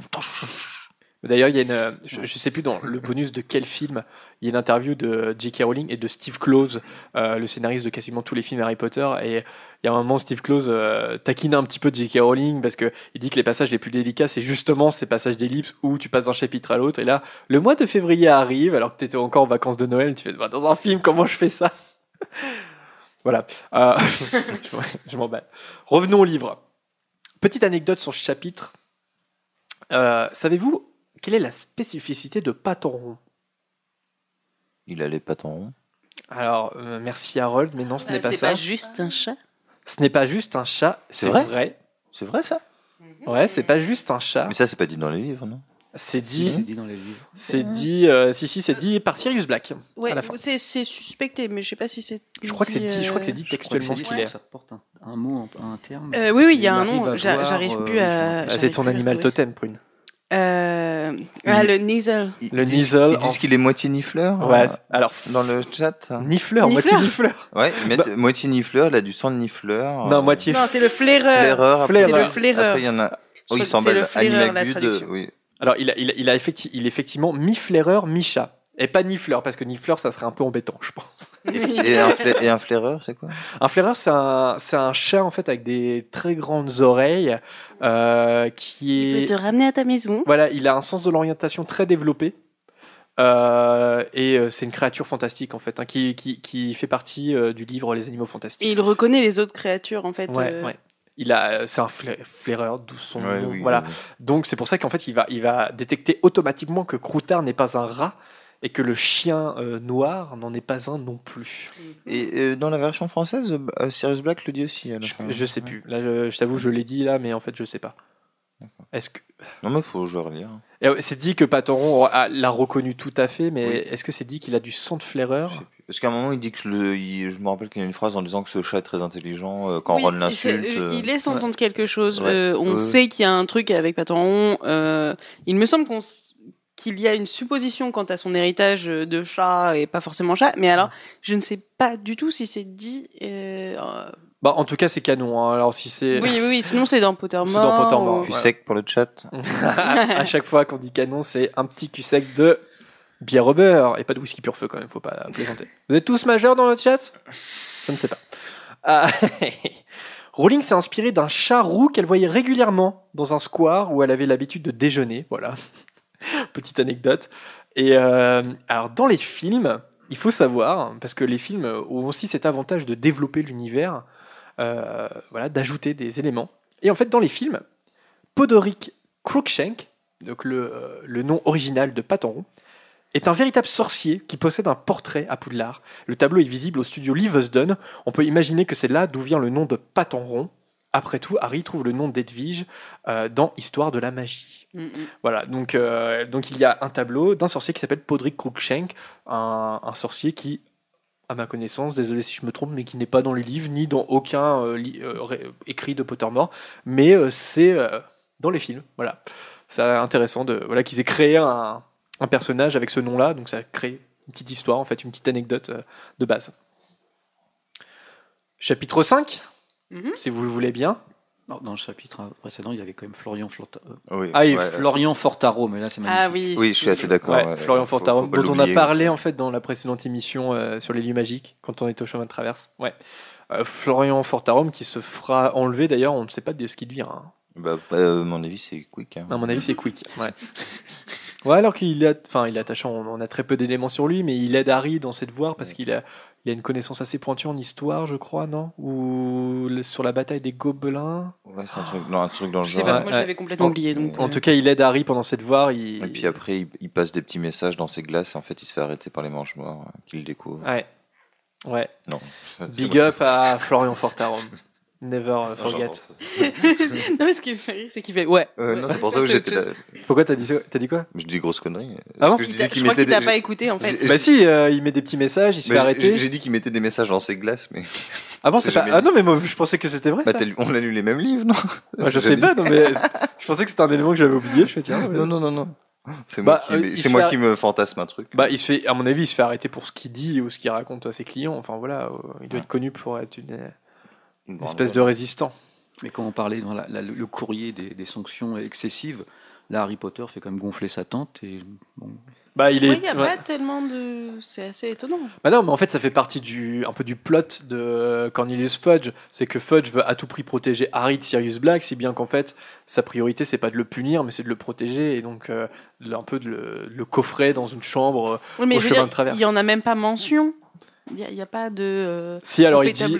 Il dit, euh, on a euh, mis des, on, on lui a fait un, un sortilège d'amnésie, elle ne se souviendra plus de rien, tout va bien. Et puis Harry il là, mais, mais euh, Monsieur le ministre, j'ai enfreint les règles, Oui. euh, je suis pas puni. Il fait, non non non, on va oublier ça. Mais parce que c'est un peu comme dans le film, c'est assez bien fait. C'est qu'en fait, euh, Fudge veut protéger Harry, il veut absolument qu'il revienne à Poudlard en toute sécurité auprès de Dumbledore, et il veut, il a pas du tout l'intention de le renvoyer de Poudlard. Bah, il est, Oui, il est très politique, Fudge, de toute façon. Oh, bah. il, il- il sait que, il sait que à ce moment-là, Harry Potter est aimé de tout le monde et que s'il le met en prison ou qu'il le retire de l'école, ça va être un scandale monstre. Et donc, il préfère. euh, tchou, tchou, tchou, tchou, hop, là. Après, je sais pas, je pense qu'il serait capable de. Parce que tu, tu le vois quand il nie le retour de, de Voldemort, il, il essaye à tout prix de, Ouais. de, de, dé- comment dire, de, de dénigrer Harry, en tout cas de, Ouais, détruire sa réputation. Alors que c'est là, en ça qu'il est très politique. Ouais. Mais je pense qu'au moment où il essaie de détruire Harry, c'est parce qu'il est assez faible et qu'il se dit merde, Voldemort est revenu pendant mon règne entre guillemets euh, sans que j'ai rien vu. Donc en fait, on, on va dire que je suis pas assez doué, on va me virer quoi. Je crois que c'est. C'est un petit Thatcher aussi. Ouais. Après, il y, a une marge, Thatcher. il y a une marge entre euh, envoyer Harry à Azkaban parce qu'il a fait gonfler sa tante et puis, euh, et puis lui donner une sanction sur l'utilisation de la magie hors, euh, hors les murs. Quoi. Mm. Enfin, je sais pas. Je- Mais, mais c'est vrai que par contre, c'est marrant, euh, sur les sanctions, en fait, il y a pas, on en- dans les bouquins, on connaît jamais d'entre-deux. Tu fais une connerie, t'as Azkaban, mais t'as jamais entendu, je sais pas, euh, il y en a un qui a dû payer 10 000 galions d'amende, ou, Mm. euh, Ouais. ou un qui est obligé de rester chez lui, ou qui a pas le droit d'aller dans tel lieu. C'est toujours Azkaban, Azkaban, ça, Azkaban. ouais. euh, parce que dans l'ordre du Phénix, il, il défend quand même son, son cousin et là il est sanctionné direct. Ouais. Mm. Euh, enfin, il est sanctionné, il n'est pas sanctionné vu que finalement il est. euh, mais euh, Ouais, mais ouais, ouais, c'est une drôle de politique, hein, des fois. hein. Mais là, en fait, là, je pense que les, les règles euh, des sorciers sont très strictes. Mais euh, là, Harry échappe à tout, à tout, tout contrôle parce que, en fait, euh, le but, c'est de le protéger, tout simplement. Là, il y a, un choix très sécuritaire, en fait. C'est, puis, c'est, encore le survivant à ce moment-là de l'histoire. Voldemort est pas encore venu. Euh, Fudge, je pense pas du tout au retour de Voldemort. Pour lui, c'est terminé. Harry, c'est le survivant, c'est la star. Euh, et là, il est en danger, donc il faut pas, faut le protéger, je pense. Alright. Chapitre 5, le détraqueur. Alors, dans ce chapitre, euh, donc avant de prendre le Poudlard Express, Ar- Arthur avertit Harry à propos de Sirius Black, mais Harry avoue qu'il le sait déjà, puisqu'il a tout entendu, euh, vous- souvenez-vous. Arthur lui demande alors de ne pas rechercher Black, et Harry se demande un petit peu pourquoi il lui dit ça, parce que c'est un peu bizarre, hein, comme Black veut le tuer, mais bon. Dans le train, le trio partage un compartiment avec le professeur Lupin, qui est alors endormi. Après quelques heures de trajet, le train stoppe, et un, un détraqueur entre. Harry s'évanouit à l'avant que Lupin le chasse avec un sort. Arrivé au château, Harry et Hermione sont pris à partie par McGonagall. Harry lui assure qu'il va bien, tandis qu'Hermione a une brève entrevue mystérieuse en privé avec son professeur. Et ensuite, ils apprennent que Lupin est le nouveau professeur de défense contre les forces du mal et que Hagrid est celui de soins aux créatures magiques. Les détraqueurs, on peut peut-être un peu s'arrêter sur eux. Est-ce que, euh, est-ce que vous considérez que c'est les créatures les plus terrifiantes créées par J.K. Rowling ou pas? Les détraqueurs, je crois qu'on en a, en a- me demande si j'avais pas posé exactement la même question dans un podcast, je sais plus lequel. Euh, ce sont des créatures quand même assez, euh, assez flippantes, vous trouvez pas? Je sais pas. Oui. Ah oui, d'accord. Euh, oui. Non, oui, oui, oui. Moi, enfin, euh, je pense que je me sentirais vraiment, vraiment pas bien. euh. Ouais, non, c'est ils sont flippantes de par leur physique où on voit presque rien, mais euh, c'est, c'est, voilà, c'est tout, tout, tout est noir, tout. T'es- Ouais, et puis c'est, c'est aussi leur, euh, ce qu'ils font, quoi. euh, ils aspirent, quoi. C'est, enfin, non, je trouve ça vraiment flippant, moi. je- C'est une créature psychologique en fait, Ouais. c'est-à-dire qu'elle te touche pas. Ouais, c'est ça. Et mais en fait, elle te, elle t'aspire de l'intérieur. Mhm. Elle te refait, elle te fait vivre tes pires cauchemars. Euh, c'est en fait c'est de la non-violence, mais euh, qui est en fait pire que la violence. Je trouve. Bah, pour moi, euh, tout en sachant que c'est une autrice qui a traversé des épisodes de- dépressifs, euh, Une quoi dit? Une autre une autrice, On peut le dire ça on peut dire ça. Je Tu es tout à fait invité à Je dire croyais qu'on disait auteur avec un e à la fin. Auteur, euh, euh, oui, enfin oui, on, peut en discuter aussi si tu veux, Ah mais on peut faire un autre podcast. Mais Vous inquiétez pas, Prune va s'excuser dans 5 minutes d'avoir été trop euh, énervé. Mais... Non, dans 15 minutes. non, je voulais juste, enfin, euh, pour moi, c'est vraiment une presque une personnification de de la dépression et, et de l'angoisse, justement par ce par ce système qui fait qu'ils aspirent, ils aspirent même pas. euh, l'humanité de la personne, ils aspirent ce- son âme et tout, ce- et tout son bonheur. Est-ce qu'on peut discuter de l'humanité de la personne? Enfin bref, désolé, euh, je m'égare. Mais c'est ça, et justement, tu disais, ça ne touche pas, il ne touche pas. C'est là, ça flotte, et ils peuvent te suivre, et il n'y a pas de réglementation, ils n'ont pas de corporéité, vraiment. C'est c'est un espèce de nuage noir comme ça qui, qui vient au-dessus de ta tête et qui te, qui te vide complètement de toute envie, et, et qui te laisse dans un état de... Comment on appelle ça? Catatonie Bah de, Ouais, de coma, ouais. euh, de, de mort cérébrale. En... Je crois qu'il n'y a pas un mot genre l'atar- ataraxie, un truc comme ça, où vraiment t'as as envie de rien. Je sais, vin, je voudrais, euh, je je veux pas dire de, de mauvais mots, ça- ça- certainement que celui-là c'est pas le bon, mais cet état où t'as envie de rien, où t'as plus de bonheur, tu ne ressens plus rien. Et pour moi c'est ça. Et, et en ça ils sont terrifiants. Ils sont terrifiants parce qu'ils ont un côté tellement euh, réel pour moi que et pour certains autres que c'est c'est pas juste des monstres qu'elle a créés dans un, un univers fantastique. C'est quelque chose qui est à, euh, à l'intersection d'un univers fantastique, d'une métaphore et d'une réalité. Voilà. Ouais, les Ah. garçons sur le Il proposait léthargie comme mot. léthargique, ouais, ou cat- Catatonique. Ouais, ouais, mais qui a été fait déjà été dit. Non, mais c'est- Ah bon je crois que c'est un autre euh, mais Euh, ça, ça de marche. dépression, Théo dit. c'est ça. Bah, Prune a bien résumé le tout. Moi, ce que je trouve assez terrifiant, c'est que c'est que il y a pas l'air d'avoir de communication réelle possible parce qu'ils ils ne parlent pas ou non, je crois pas, ils parlent pas, même pas par pensée. Et du coup, Ouais. et- ouais, c'est ça. Et du coup, même quand ils disent que euh, Voldemort peut leur offrir des trucs ou que le ministère les contrôle, euh, je trouve ça assez terrifiant. Euh, les contrôle, en tout cas, deal avec eux. Je me dis, mais comment ils font exactement? Enfin, qu'est-ce qui se passe? Par rapport à la puissance magique? Enfin, quelle est réellement la, nature de l'accord? C'est ça, je trouve ça assez terrifiant de se dire que t'as des créatures qui ont un pouvoir assez immense quand même, avec lesquelles tu peux même pas rentrer en communication.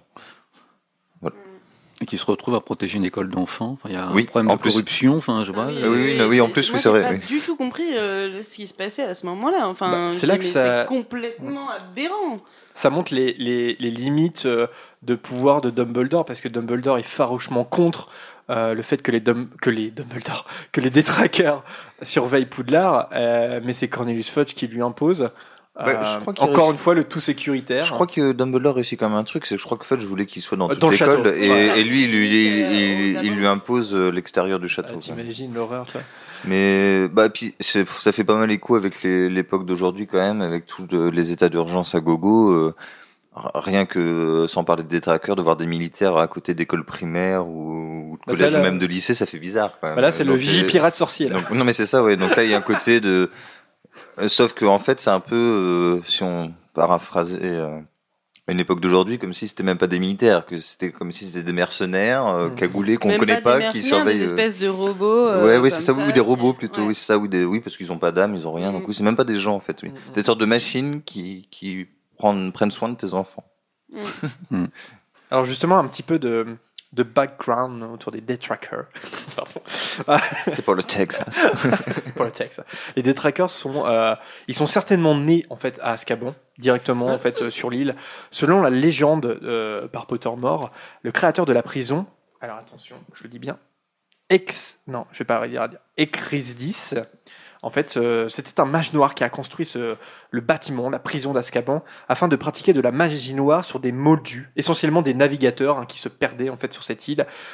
À la mort euh, de ce mage noir, les sortes de protection euh, autour de l'île ont disparu et le ministère de la magie de l'époque a alors découvert l'endroit qui était infecté de détraqueurs. Donc on pourrait soumettre, euh, c'est peut-être le, le résidu, le résidu de ces moldus en fait qui ont été torturés par, la- par la magie noire en fait ces détraqueurs.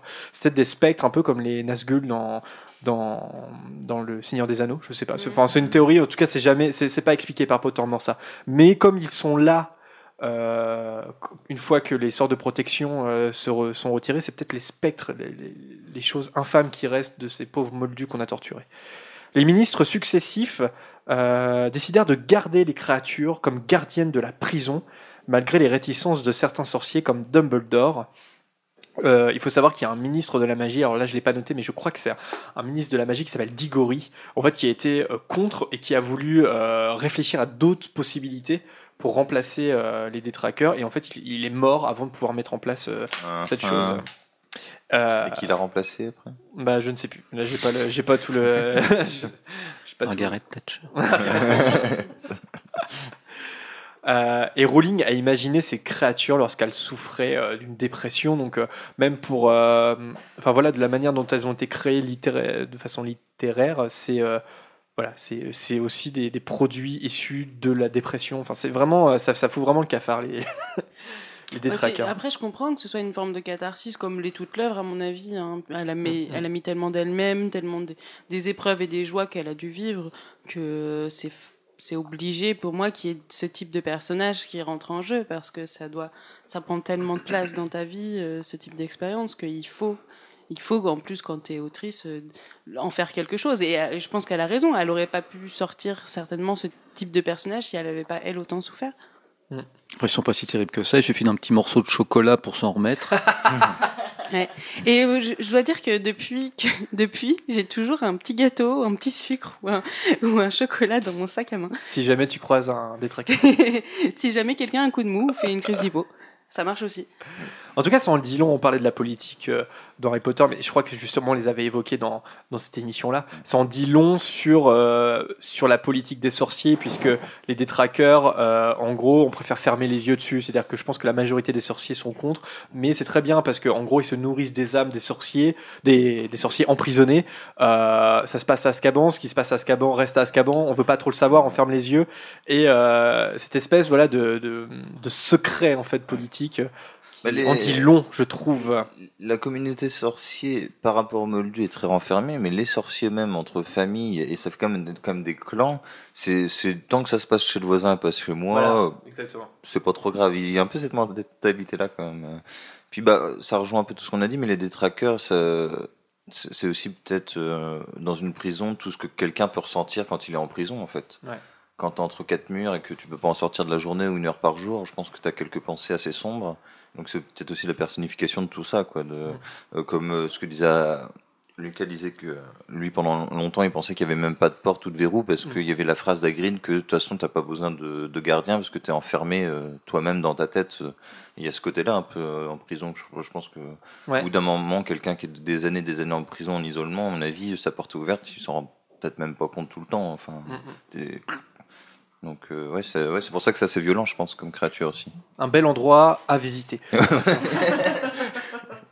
On passe au chapitre 6. Ah oui. Euh, au- à, ce- à ce nom que j'aime beaucoup, coup de griffe et feuille de thé. Alors, euh, dans ce chapitre, euh, le trio assiste à leur premier cours de divination. Et, attends, Oui, excuse-moi, mais petit big up à Vanessa et Margot qui nous écoutent. Ah bisous, ouais. bisous les filles. Hello Hello les filles Et euh, oui. Pardon, pardon. Non, non, t'inquiète. Le trio assiste à leur premier cours de divination avec le professeur Triloné, alors que les élèves apprennent à lire les présages euh, de- des feuilles de thé. Cette dernière voit, donc Triloné, voit dans la tasse de Harry le Sinistros, le présage de mort. Au cours de Métamorphose, McGonagall rassure néanmoins tout le monde en affirmant que Triloné, de toute façon, annonce la mort d'un élève à chaque rentrée. Euh, Hagrid donne son premier cours aussi, avec pour sujet d'étude les hippogriffes. Tout se passe bien entre Harry et Buckbeak, et Buck, pardon, Buckbeak c'est en anglais, entre Harry et Buck, mais Malfoy provoque la créature et finit à l'infirmerie. Je me rappelais pas qu'il se passait tout ça dans le chapitre. et les- Coup de griffe et feuille de thé. Euh, c'est l'art de J.K. Rowling de, de donner des. Avec les noms de chapitres, tu peux pas deviner ce qui se passe, mais une fois que tu sais ce qui s'y passe, c'est très logique et Ouais. ça, ça prend sens. J'aime beaucoup. Je vous propose euh, qu'on passe directement au chapitre suivant.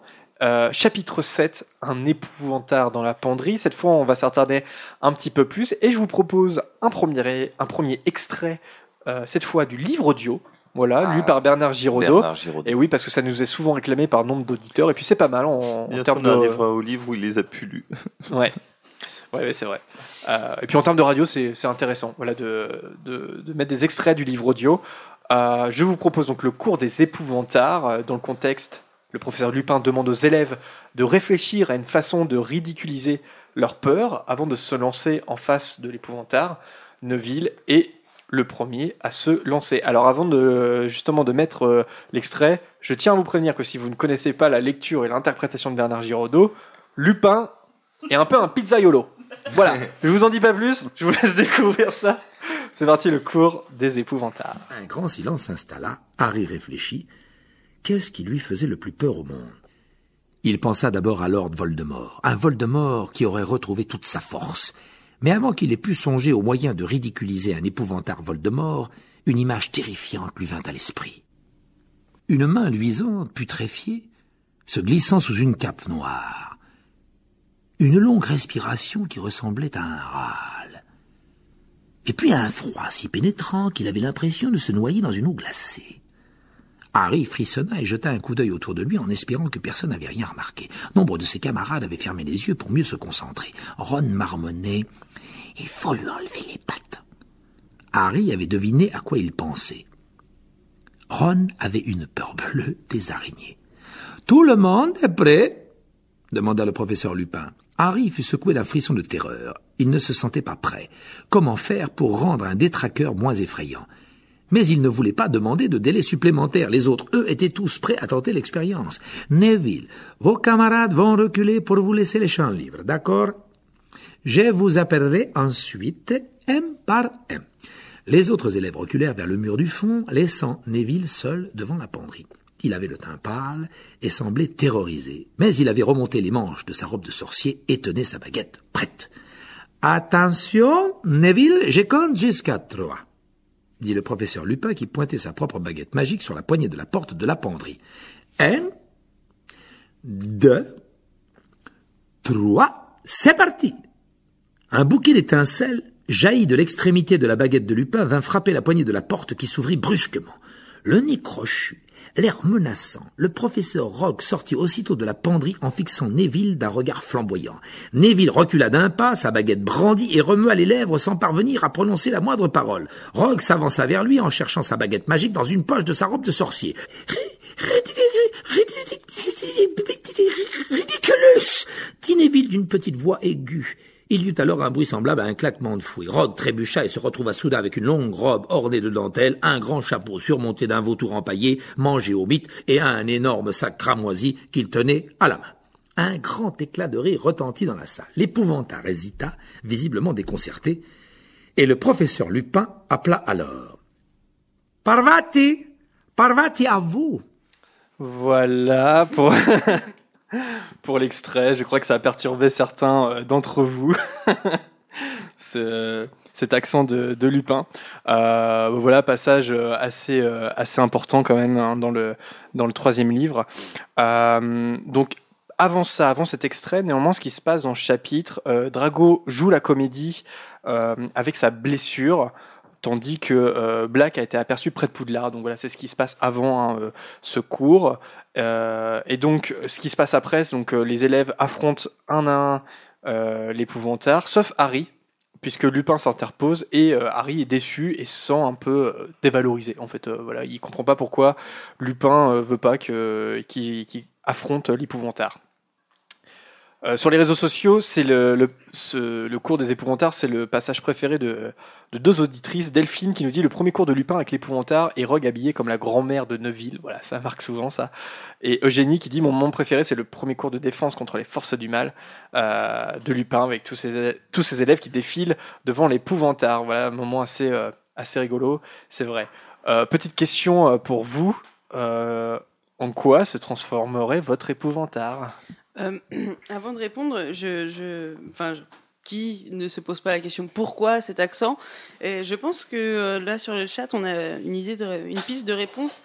Euh, J'ai vu, alors il faut que je retrouve, euh, mais il pourrait bien y avoir un lien. C'est Anaïs qui dit ça. Rémus, Rome, Italie, pizza. Pourquoi pas hein, Effectivement. Le mythe de Rémus et Romulus, Ah ouais, pardon, fondateur de Rome. Ah ouais Les enfants loups. Ah bah peut-être, ouais. Ah, bah, il y a quand même un lien. Hein. Ouais, ouais, non, mais oui, oui, complètement. Et puis, ah oui, oui bah, je pense que de toute façon, il prend, il doit pas faire ses choix au hasard. Alors après, il y a le, il y a quand même ce, cette décision de marquer chaque personnage hein, chez, euh, dans la lecture de Bernard Giraudot. Oui, pour pouvoir. Donc effectivement, je pense qu'il, oui, ouais, non, mais oui, non, ça se tient en tout cas pour, Mm. euh, en termes de recherche. Moi perso, je trouve qu'il a un peu la voix du, du petit personnage au début d'Aladin qui, qui présente euh, tout son, tout son bazar. Là. Ah oui, Euh, d'ailleurs, il y a une théorie là-dessus, comme quoi euh, le, le vendeur, du coup, serait en fait le génie. Ah oui, possible. Ouais, J'ai vu ça il y a pas longtemps. Bref, pardon. Moi, il me fait penser, euh, pour ceux qui connaissent les aventures audio du donjon de Nullbuck, il me fait penser euh, au vampire hémophile. bon, Ah c'est- oui, c'est vrai un peu, oui. Je suis le vampire hémophile, bande d'idiots. Bref. euh, donc, Et- euh, donc euh, en quoi se transformerait votre épouvantard À part ça? Ah.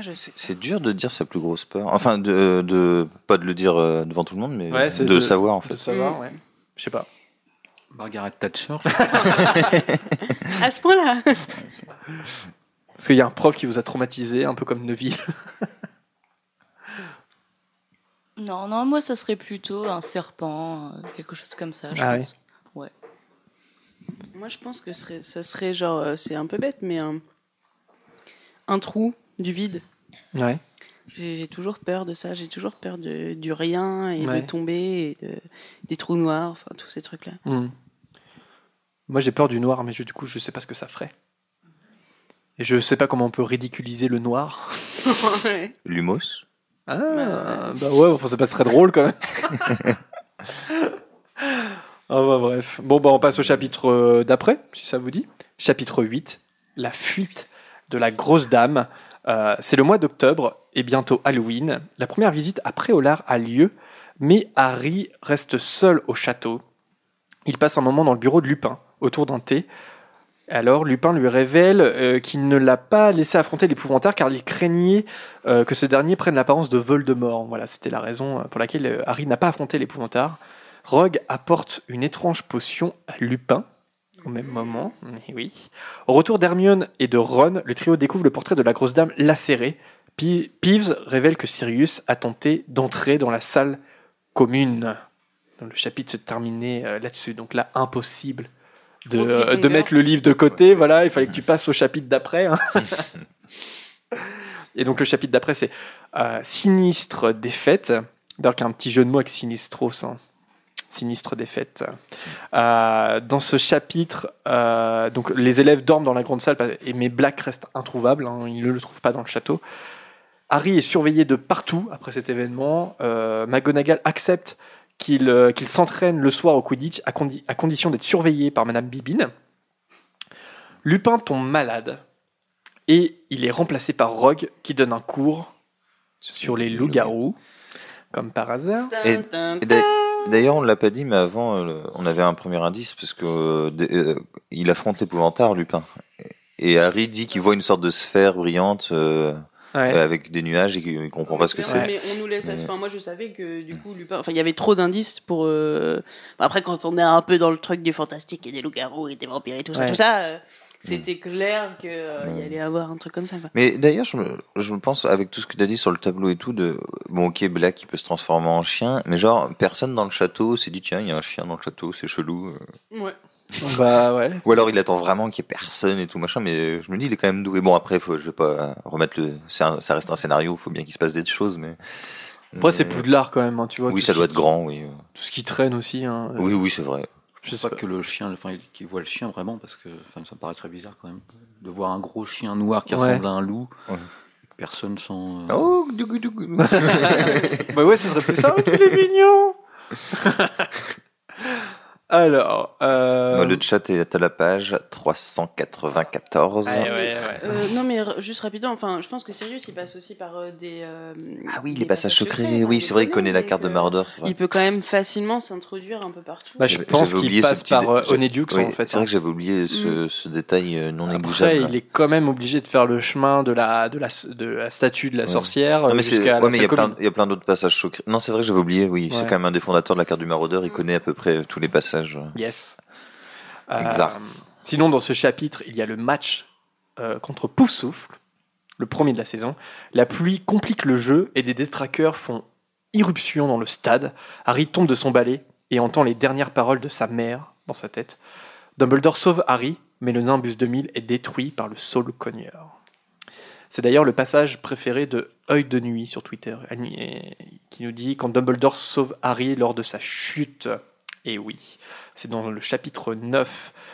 Est-ce qu'on revient sur les méthodes euh, héroïques du héros Severus Rogue? Faire un cours sur les, sur les loups-garous Bref. Euh, Severus Rogue. euh, Non, mais il va au bout de. Bon, non, on a fait un podcast sur Severus Rogue, on va peut-être. Non, bah, mais- disons- bah, non, mais disons que c'est. C'est c'est un salaud, quoi. Voilà, il faut le dire euh, ce qui est, quoi. C'est. ouais, Après, euh, non, mais parce qu'il est Un souvent rancunier. Un très très grand rancunier, quand même. Oui, mais bon, un peu à juste titre, je dirais quand même. Parce que quand même, euh, bon, Lupin, euh, Black, tout ça n'ont pas été. euh, Ouais. Enfin, Ouais. ah, là, c'est un. c'est pas Non, mais oui, livre, oui, oui. mais, euh, Non, mais oui, non, mais. Après, euh, voilà, mais. euh, Bah, après, le- C'est plus qu'il est euh, après, enfin, Le- comment dire, à la fin de la saga, du coup, euh, l'image de Rogue a été, euh, ah oui, en fait, c'est quelqu'un de bien, mais faut pas oublier non plus que euh, il avait, il- ce genre de, de choses quand même sont. Oui, mais ça n'empêche qu'il prépare les potions, par exemple. tu Oui. vois. Euh, Ça, c'est un peu l'ambiguïté du personnage. Il prépare ça, les potions. Après, c'est Dumbledore qui lui demande de le faire. hein. Et Oui, Dumbledore, bon, mais c'est enfin, toujours. euh, Rogue, il pourrait très bien dire non, on fait quoi enfin, euh, Mais, euh, bah, a- après, la limite que je mettrais, c'est que dans, dans, dans une vie réelle ou concrète, je me disais, bon mec, euh, il s'est passé 20 ans, euh, et à un moment, euh, peut-être un peu... euh, Ouais. il, a, c'est- il a la rancune euh, longue quand même. Quoi. Il, c'est, c'est quand même un ruminant depuis euh, 20 ans, il, est bloqué sur le même truc. la femme ouais. que j'aimais est morte et les autres, c'est des connards. Euh, bah ouais, pardon, mais moi je euh, crois des- que les gens que mais- t'aimes pas, tu les fais chier Mais oui, bout. oui, oui, parce que finalement, c'est vrai qu'il fait rien qui met en danger de mort les gens. C'est ça, c'est ça que je voulais dire. Il les met pas foncièrement en danger, il les embête. Et d'ailleurs, bon, on reviendra à la fin, mais il sauve quand même Harry, Ron et Hermione quand même. Lupin se transforme. donc Oui, il, oui. est, il, est, il est, Oui. Lupin a le poste de professeur qui convoite depuis. Oui. donc il y a En ça, euh, ouais, ça ouais. accentue, euh, Oui, non, finalement, sur... non, salaud, je trouve que ce sera un peu fort euh, comme mot. Bah, quand il révèle au méchant Serpentard après que Lupin est un loup-garou. euh, un voilà. méchant garçon. C'est Quand il, en- quand il force Ron déjà à éplucher les légumes pour préparer les potions à, à Drago Malfoy, Ouais, parce que ça par contre c'est méchant. Ça, Ouais, non, mais Ça, c'est euh, la chose la plus dure du film. C'est un personnage quand même méchant, il faut le dire. Euh, Mais où est la différence entre le bien et le mal ah non, mais oui, voilà, c'est ce que je dis. Hein. Euh, il est très gris, tu vois. À la fois, il va préparer le, le Tulou et en même temps, il est le premier à révéler euh, bah, Lupin, c'est un loup-garou. Et boum. Euh, chapitre 10 La carte du maraudeur. Dans ce chapitre, donc après un cours, Harry demande à Lupin des informations à propos des détraqueurs. Ce dernier explique le fonctionnement de ces créatures et accepte de donner des cours privés à Harry pour s'en défendre. Les vacances de Noël approchent et c'est à nouveau euh, jour de sortie après Olar. Et c'est à ce moment-là que Fred et George offrent à Harry la carte du maraudeur.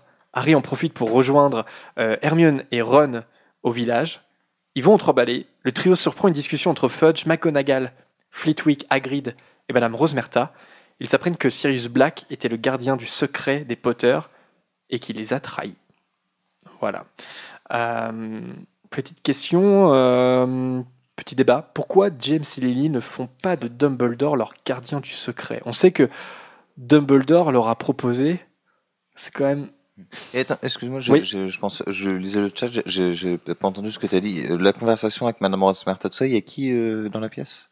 Euh, Fudge, McGonagall, Flitwick, Hagrid et Madame Rosemerta. Ah oui, ok. Ouais. Ouais, euh, voilà. On avait passé l'extrait Oui, audio oui. d'ailleurs dans la précédente émission.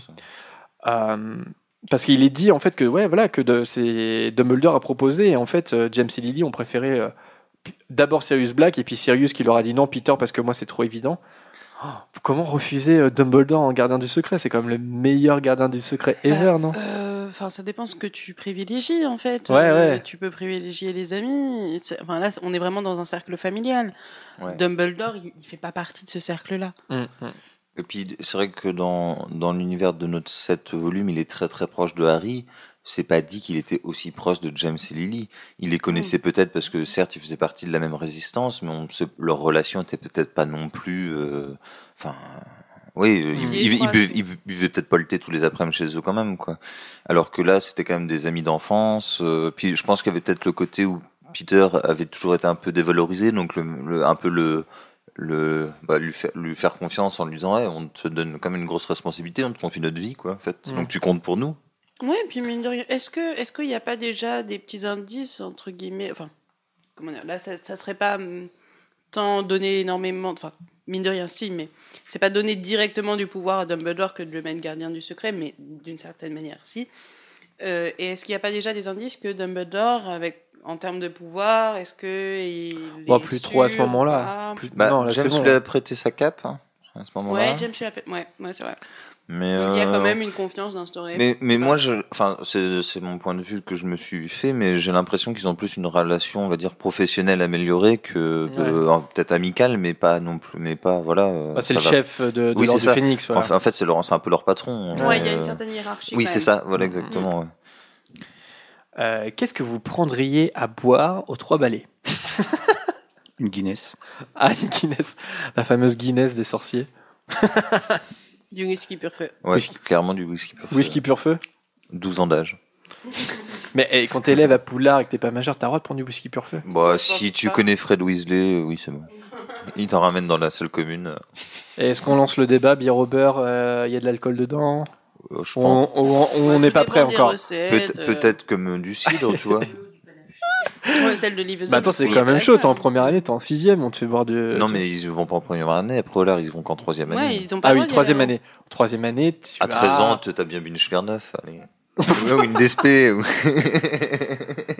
À 13 ans, t'as bien lu des faits. Ouais, mais il y a, il y a une différence entre euh, tu prends une petite gorgée parce que tes parents ils t'autorisent à euh, c'est la sortie, tu vois, tes parents ils ont signé, tu peux aller te beurrer la gueule ou trois Ah balles. non, quoi. mais tu te dis, C'est- c'est- non, mais c'est vrai qu'il y a un, peu à côté. Après, c'est les Anglais, j'aime bien la bière. Tu demandes, tu demandes à des septièmes allées d'aller te chercher à boire. euh. Bref, chapitre 11. L'éclair de feu. Harry est bouleversé par ce qu'il vient d'apprendre sur Black. Euh, le trio décide également d'apporter leur aide à Hagrid pour défendre Buck lors de son procès. Euh, c'est Noël dans ce chapitre.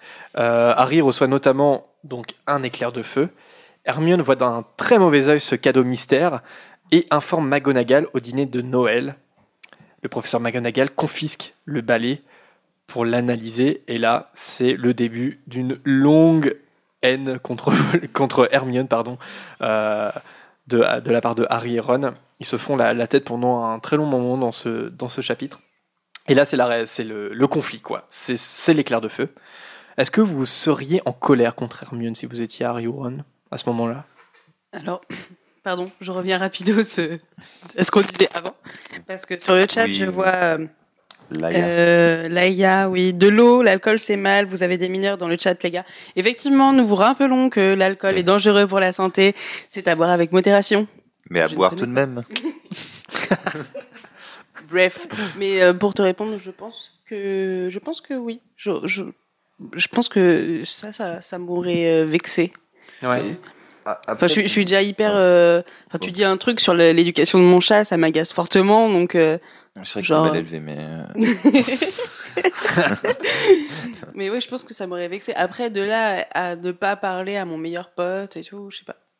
Après, de souvenir, c'est surtout Ron. euh, Harry, il, euh, comme on est souvent dans ses pensées, il dit lui-même que bon, voilà, il en a voulu un peu, mais qu'après, en gros, bon, il fait un peu comme Lupin pourrait faire. C'est-à-dire, il, il laisse Ron s'énerver, mais il prend pas trop position, quoi. Mhm. Mais, mais c'est surtout Ron qui est très sensible à ce genre de choses. Et puis pour lui, le Quidditch, c'est sacré, quoi. C'est- pas la, la fin de gros ski, hein, c'est la fin de rond ski. Donc, euh, donc euh, ouais, je... Bon, après, c'est encore des gamins, c'est normal que Ouais. Qu'il y ait ça aussi. Yes. Eh bien, on arrive euh, à la moitié du livre. Chapitre 11, il y, a, euh, il y a 22 chapitres. Je vous propose donc, euh, comme on l'a annoncé en début d'émission, une petite pause musicale. Donc de découverte de Wizard Rock. Euh, et là, donc, pour être un peu dans le thème, j'ai choisi une musique du groupe The Remus Lupins, qui s'appelle Teenage Werewolf, donc adolescent loup-garou, euh, de l'album I Was a Teenage Werewolf. L'album est sorti en 2007. Et euh, bon, voilà, donc petit hommage à Lupin, petite pause musicale, et puis bah, on se retrouve juste après. À, tout de suite.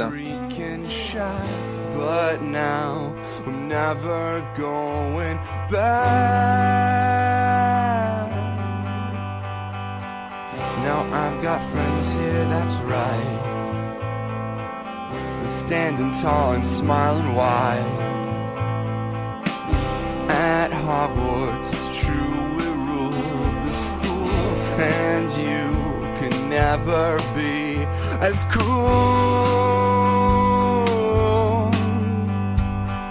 as you are with marauders at your side. Standing tall and smiling wide.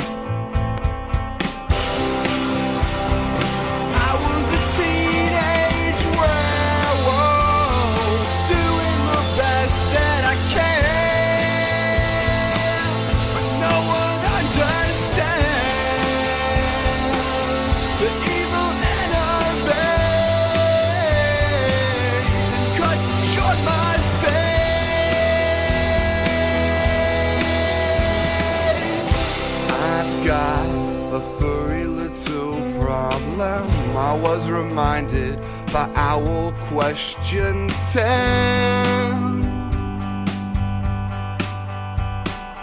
We're watching the sky for the moonlight. You get too close and I might bite. Lycanthropy is at the top of my resume. Unless I'm howling, I never know what to say. I'm licking my wounds, you know it's true.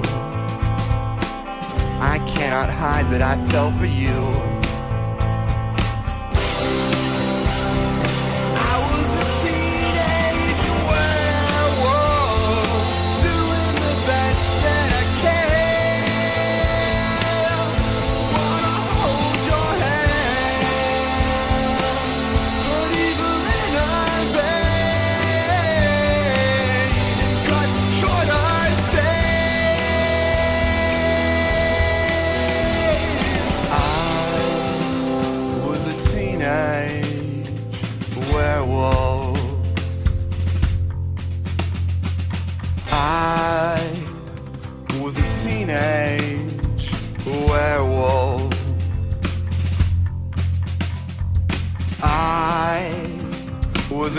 A teenage werewolf. I was a teenage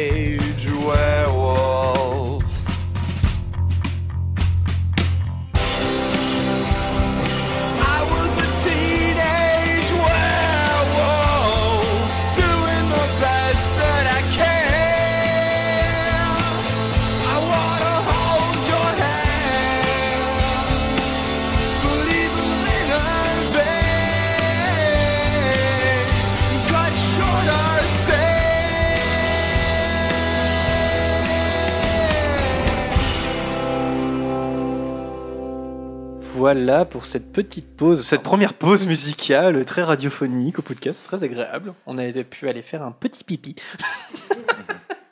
C'était sympa. J'ai bien aimé cette musique. Ouais, c'est voilà. Donc on, on vous fera découvrir, euh, bah, à chaque émission, je pense, euh, un groupe euh, de Wizard Rock. Voilà. Donc là, c'est de Remus, Le Pins et j'aime beaucoup. Bah ouais, ouais. Et euh, franchement, enfin, je sais pas, vous, du coup, si vous écoutez du Wizard Rock, mais euh, moi, pas tellement. Non, euh, non. découvre un peu, je Euh, je, je connais absolument pas. Enfin, je connais le nom, mais j'ai jamais pris le temps euh, d'écouter. Mais c'était plutôt chouette. hein. Ouais, c'était assez cool. Euh, chapitre 12, les amis, le Patronus. Harry et Ron ne parlent plus à Hermione, donc euh, comme on l'a dit tout à l'heure. Harry a son premier cours privé avec Lupin et s'exerce au sort du Patronus contre un épouvantard. Il apprend que Lupin était ami avec son père et connaissait également Sirius. Donc déjà des premiers, euh, des prémices des maraudeurs. À partir de février, Harry maîtrise de plus en plus le sort du Patronus, même s'il ne prend pas encore une forme complète. Harry découvre également euh, l'arme redoutable du détraqueur, le baiser, qui aspire l'âme, du sorcier. Harry récupère son éclair de feu, mais Croutard a disparu, ruinant quelconque idée de réconciliation entre Ron et Hermione. Euh, bon là, je, vou- je voulais vous lancer sur le détraqueur, mais on en a déjà pas mal euh, euh, parlé. Euh, ah oui, j'avais une question. Je me posais une question en fait. Est-ce que ton Patronus c'est obligatoirement ton animagus? Non. Je, je crois que non, sur Pottermore ou dans les livres, je me rappelle jamais où, je l'ai lu. euh, En fait, c'est c'est pas forcément le même, mais J.K. Rowling a dit que c'est- quand même, euh, comment dire, euh, lié, parce que quand ton animagus, tu le choisis pas, c'est un truc qui, qui, est- qui vient de toi, qui est une sorte d'incarnation de ton âme, on va dire, en animal. Et comme le Patronus, c'est un peu la même chose, euh, il y a des chances que, que, ça, que ça soit les mêmes catégories, mais après, il n'y a pas de, de lien direct, je crois. Alors, j'ai pas vérifié tous les personnages, mais en tout cas, les personnages, euh, j'en ai vérifié quelques-uns, et à chaque fois, Ouais. euh, le Patronus, c'était l'animagus. Donc, on sait que le Patronus de McGonagall, c'est un chat, on sait que le Patronus de Lupin, c'est un loup, on sait que le Patronus de James, c'est un cerf. Euh, Mais les Patronus peuvent changer. les Patronus peuvent changer, c'est le cas pour Tonks et Rogue. J'aimerais bien voir Rogue se transformer en biche d'ailleurs. mais peut-être que ton animagus peut changer aussi, en fonction de ton... Peut-être aussi. Je sais pas. Ouais, je sais pas, j'étais plus partie sur l'idée que ouais, le Patronus peut changer et que l'animagus reste. Mais euh, non, je sais pas. Non, mais voilà, c'était. C'était une petite colle. Enfin, a priori, à chaque fois, c'est pareil. Mais est-ce que peut y avoir, euh, est-ce que ton Patronus peut être différent de ton, si tu es un, si tu es un Animagus, est-ce que ça peut, je sais pas. C'est c'est intéressant de se poser la question. Une question à poser à J.K. Rowling quand on la reverra. Euh, ça fait quelques temps que je l'ai pas revu là. Ouais, faudrait que- qu'on se catch up là un peu là. Ouais. Euh, chapitre 13, Gryffondor contre Serdaigle. C'est le mot, euh, c'est un nouveau match de Quidditch, alors que Harry est prêt à attraper le vif d'or. Donc c'est un match contre Serdaigle. Cho Chang crie en voyant apparaître des détraqueurs. Harry lance alors un Patronus comme il l'a appris avec Lupin, et il parvient également à attraper le vif d'or. Donc l'équipe gagne. Les détraqueurs n'en étaient pas en fait, hein, mais est-ce que vous vous souvenez de qui c'était? Je- je- je- je- Oui, vous m'avez pas du tout Non. écouté. Absolument pas, mais. Les détraqueurs. Oui. Qui se déguise en détraqueur? Ah, euh, Malfoy, Crab Goyle Ouais. Alors il y en a un dernier. Non, et Flint Fletcher. Non, euh, euh, Flint. Flint, Marcus Flint, le capitaine ouais, de Serpentard. Donc ouais, ils se font passer pour des détraqueurs afin de déstabiliser, euh, afin de déstabiliser Harry. Ils sont à fond dans le chat à chaque fois qu'on pose une question, Ouais. c'est trop rigolo. Et t'as McGonagall qui dit Malfoy, je n'aurais jamais cru que vous utilisiez une technique aussi lâche pour déstabiliser l'équipe de Gryffondor. C'est une honte. Une semaine de retenue. Ou un mois, je sais plus. Elle est pas contente. hein. Et enfin, dans la Pas à nuit, son équipe de Quidditch. dans la nuit, Ron se réveille en sursaut et explique que Black a déchiré les rideaux de son lit avec un grand couteau. Le remplaçant de la grosse dame, le chevalier du Catogan, affirme qu'il euh, qu'il l'a J'adore laissé, cette scène. moi. il l'a laissé passer parce qu'il avait la liste de, euh, avec euh, tous les mots de passe, une liste laissée par le pauvre Neville. Euh, donc Neville se prend un savon par McGonagall aussi. Ça pourrait tellement m'arriver, Ouais. ça. Ouais, non mais oui, pareil, mais sinon, euh, mais ça c'est une de mes scènes préférées déjà parce que j'adore souvent les réactions de McGonagall. Mais là j'imaginais tellement la scène du chevalier. Oui, je l'ai laissé rentrer et l'autre quoi? Comment ça tu bah, il avait tous les mots de passe. Il avait tous les mots de passe. Mais par contre, j'ai pas trop compris pourquoi, du coup, euh, il déchire le- les rideaux du lit. Enfin, Parce que euh, bah, parce que je, je, Je je me pense qu'il veut, il veut buter Il le rat en fait. non, oui, il veut le buter là. il ouais. veut buter, donc il doit chercher, et comme il est rapide, il doit se dire si je la serre, euh, je sais pas, il doit peut-être paniquer, mais euh, il essaie de, ouais, de, de tuer Croutard quoi. hmm. Après, euh, ouais, il un ouais, mais Croutard, panique, il est, mais- Croutard, il est pas là à ce moment-là. Enfin, bah, il- bah, il- je pense qu'il suppose qu'il dort avec son maître en fait. ouais, ok. Ouais, non, j'avais, je sais pas, ça m'a toujours un peu, voilà, j'étais un peu. Après, euh, je m'étonnerais que le rat soit sur les rideaux, mais. sceptique. Hmm. Bon, quoique, euh, les, les souris euh, grimpent au mur. hein. oui, c'est vrai, c'est vrai. Les... les femmes de ménage de mon ancien lycée euh, pourront en attester quand la- ma souris est sortie de sa cage. Alors, petite anecdote sur le chevalier du Catogan. Euh, il serait l'un des chevaliers de la table ronde. Euh, il est célèbre pour avoir vaincu la. Oh là, je vais pas réussir à le dire. La vouivre de Y. Je sais pas si ça se prononce comme ça. W-Y-E. La vouivre de Y, c'est un dragon qui terrorisait le sud-ouest de l'Angleterre. Euh, une vouivre, c'est pas un dragon? Ça, ça a pas de jambes, ça a pas de pattes, une vouivre. C'est plutôt, c'est plus, serpent, ouais, c'est plus- euh, beaucoup plus d'accord. proche. C'est un esprit de l'eau, une, vou- une vouivre. Ça vit dans les rivières, dans tous les trucs comme ça. Il y a pas, c'est plus un serpent. Eh bien, on va apporter une modification au Wikipédia. Ça serait. On va faire une petite, euh, Enfin après, à savoir parce que dans Harry Potter aussi, les animaux fantastiques si, sont souvent ouais. inspirés de véritables animaux, enfin véritables, d'animaux de la mythologie, mais avec des même, modifications. euh, généralement. Donc, euh, bon, on va Ouais, ouais, ouais.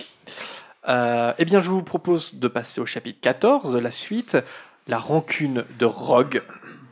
Euh, donc dans ce chapitre, Black parvient à s'échapper à nouveau, euh, voilà, donc il le retrouve pas. Hein. Hagrid apprend à Harry et Ron que le jugement de Buck a lieu cette semaine.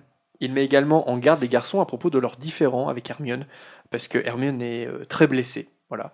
Mais Ron ne se réconcilie pas pour autant avec Hermione parce qu'elle menace de prévenir McGonagall à propos de la carte du maraudeur. Donc c'est un peu une querelle sans fin. Oui, Prune. Bah, je reviens sur la vouivre parce que du coup, dans le chat, ils en parlent.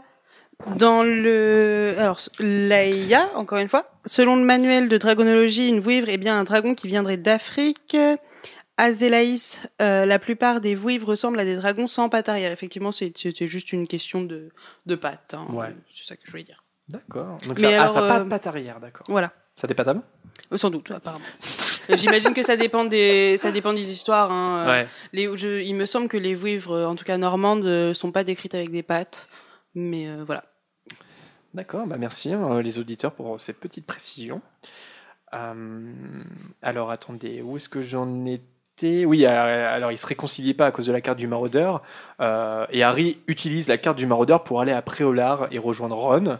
Au village, Ron est pris à partie par Malfoy, Crabbe et Goyle. Harry lui vient en aide en jetant de la boue.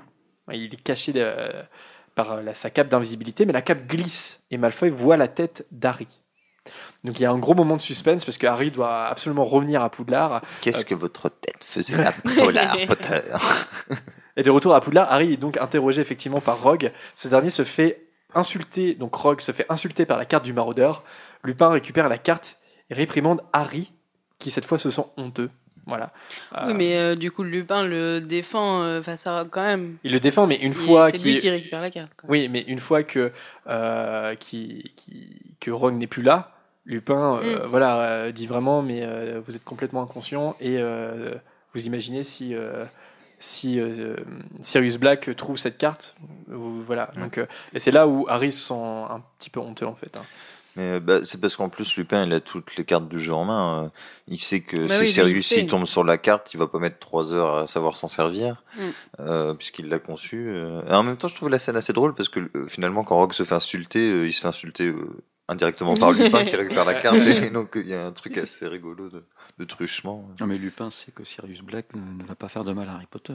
Alors, bah non, pas à ce Bah moment-là. non, à ce moment-là, non, il le, il le croit aussi euh, Bah ouais. coupable. En fait, il, il pense que il pense que Peter est innocent et qu'il est mort et que Sirius Black en fait c'est son assassin. Enfin, il, Lupin, il Que du il- coup, c'est Sirius qui a trahi. il pense la version officielle, enfin la version. Ouais, parce que finalement, euh, enfin pour en revenir au, au secret des, des Potter, c'était euh, à part euh, Black et Petit Gros, en fait, personne ne savait à qui ils avaient confié le, leur gardien du secret. En fait. Bah. C'était un cercle ultra fermé, quoi. Mm. Bah ce non, parce que même euh, Dumbledore ne le sait pas. Oui, parce que bah, ce qui est peut-être mieux, remarque, si tu veux Ouais. garder le secret. le- Oui, il faut pas le. Ouais.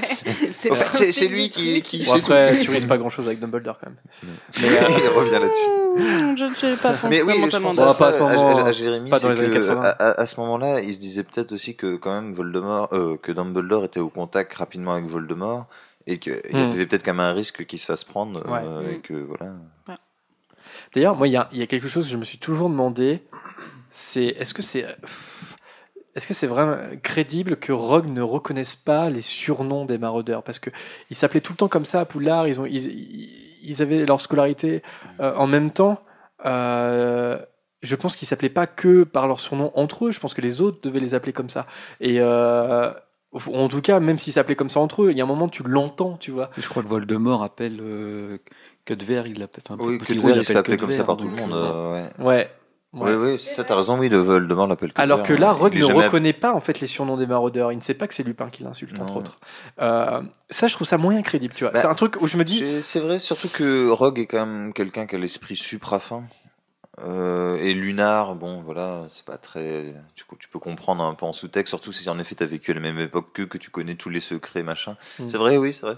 d'ailleurs, il faudrait vérifier dans le dans le flashback, en fait, dans la pancine, si euh, quand quand James et Sirius Ah attaquent oui. Sirius, est-ce qu'ils Ils est-ce qu'ils s'appellent, pas euh, avec leur surnom Dans le film, ils s'appellent avec leur surnom. C'est Ouais. ah Patmol, machin. Ouais. Euh, Ah, vérifier en effet. Dans le ouais. livre, est-ce qu'ils s'appellent par leur surnom S'ils s'appellent par leur surnom, c'est que Rogue Ouais, a vraiment un pas une bonne mémoire. hein. Ouais, j'ai toujours trouvé. Parce qu'en plus, il y a une ambiguïté, c'est-à-dire que quand Rogue appelle Lupin, t'as l'impression qu'il l'appelle parce qu'il reconnaît en fait euh, le, le surnom. Enfin, tu, tu pourrais Ouais, penser ça, ouais. c'est Lupin Tu sais, il l'appelle avec la, la poudre de cheminette. Lupin, venez tout de suite. Ah oui, tu- c'est Tu vrai. dis, tiens, il a reconnu euh, Cornudru en fait. Mm. Euh, tu vois Et en fait, non, pas du tout.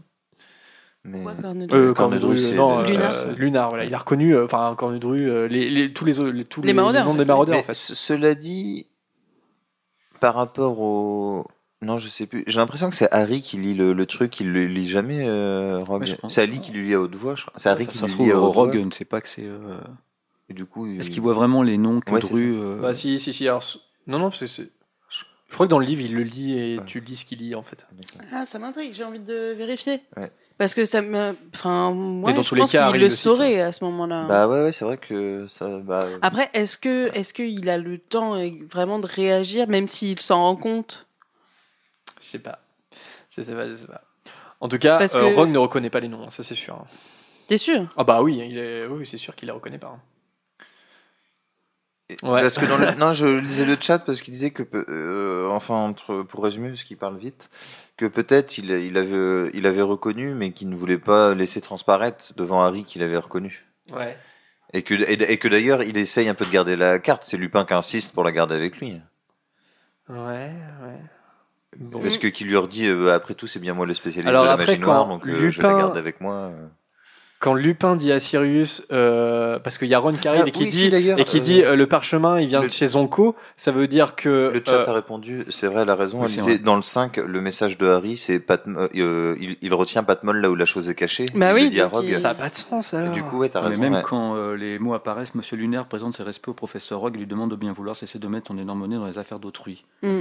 Et après, Il est censé Monsieur le Lunaire- reconnaître. Ouais, Mais oui, ouais, donc c'est il vrai, il les reconnaît. ça, mais t'as raison. ouais. Je pense qu'il les reconnaît. Il les reconnaît et il laisse quand même filer euh, Lupin. Et il sait que Ron ra- raconte un gros bobard parce que Ron arrive, déboule, il dit euh, le papier, le parchemin, il vient de chez Zonko. Et donc, euh, alors que Rogue, il sait très... ah non, que, que ça pourrait venir chez Zonko quand même.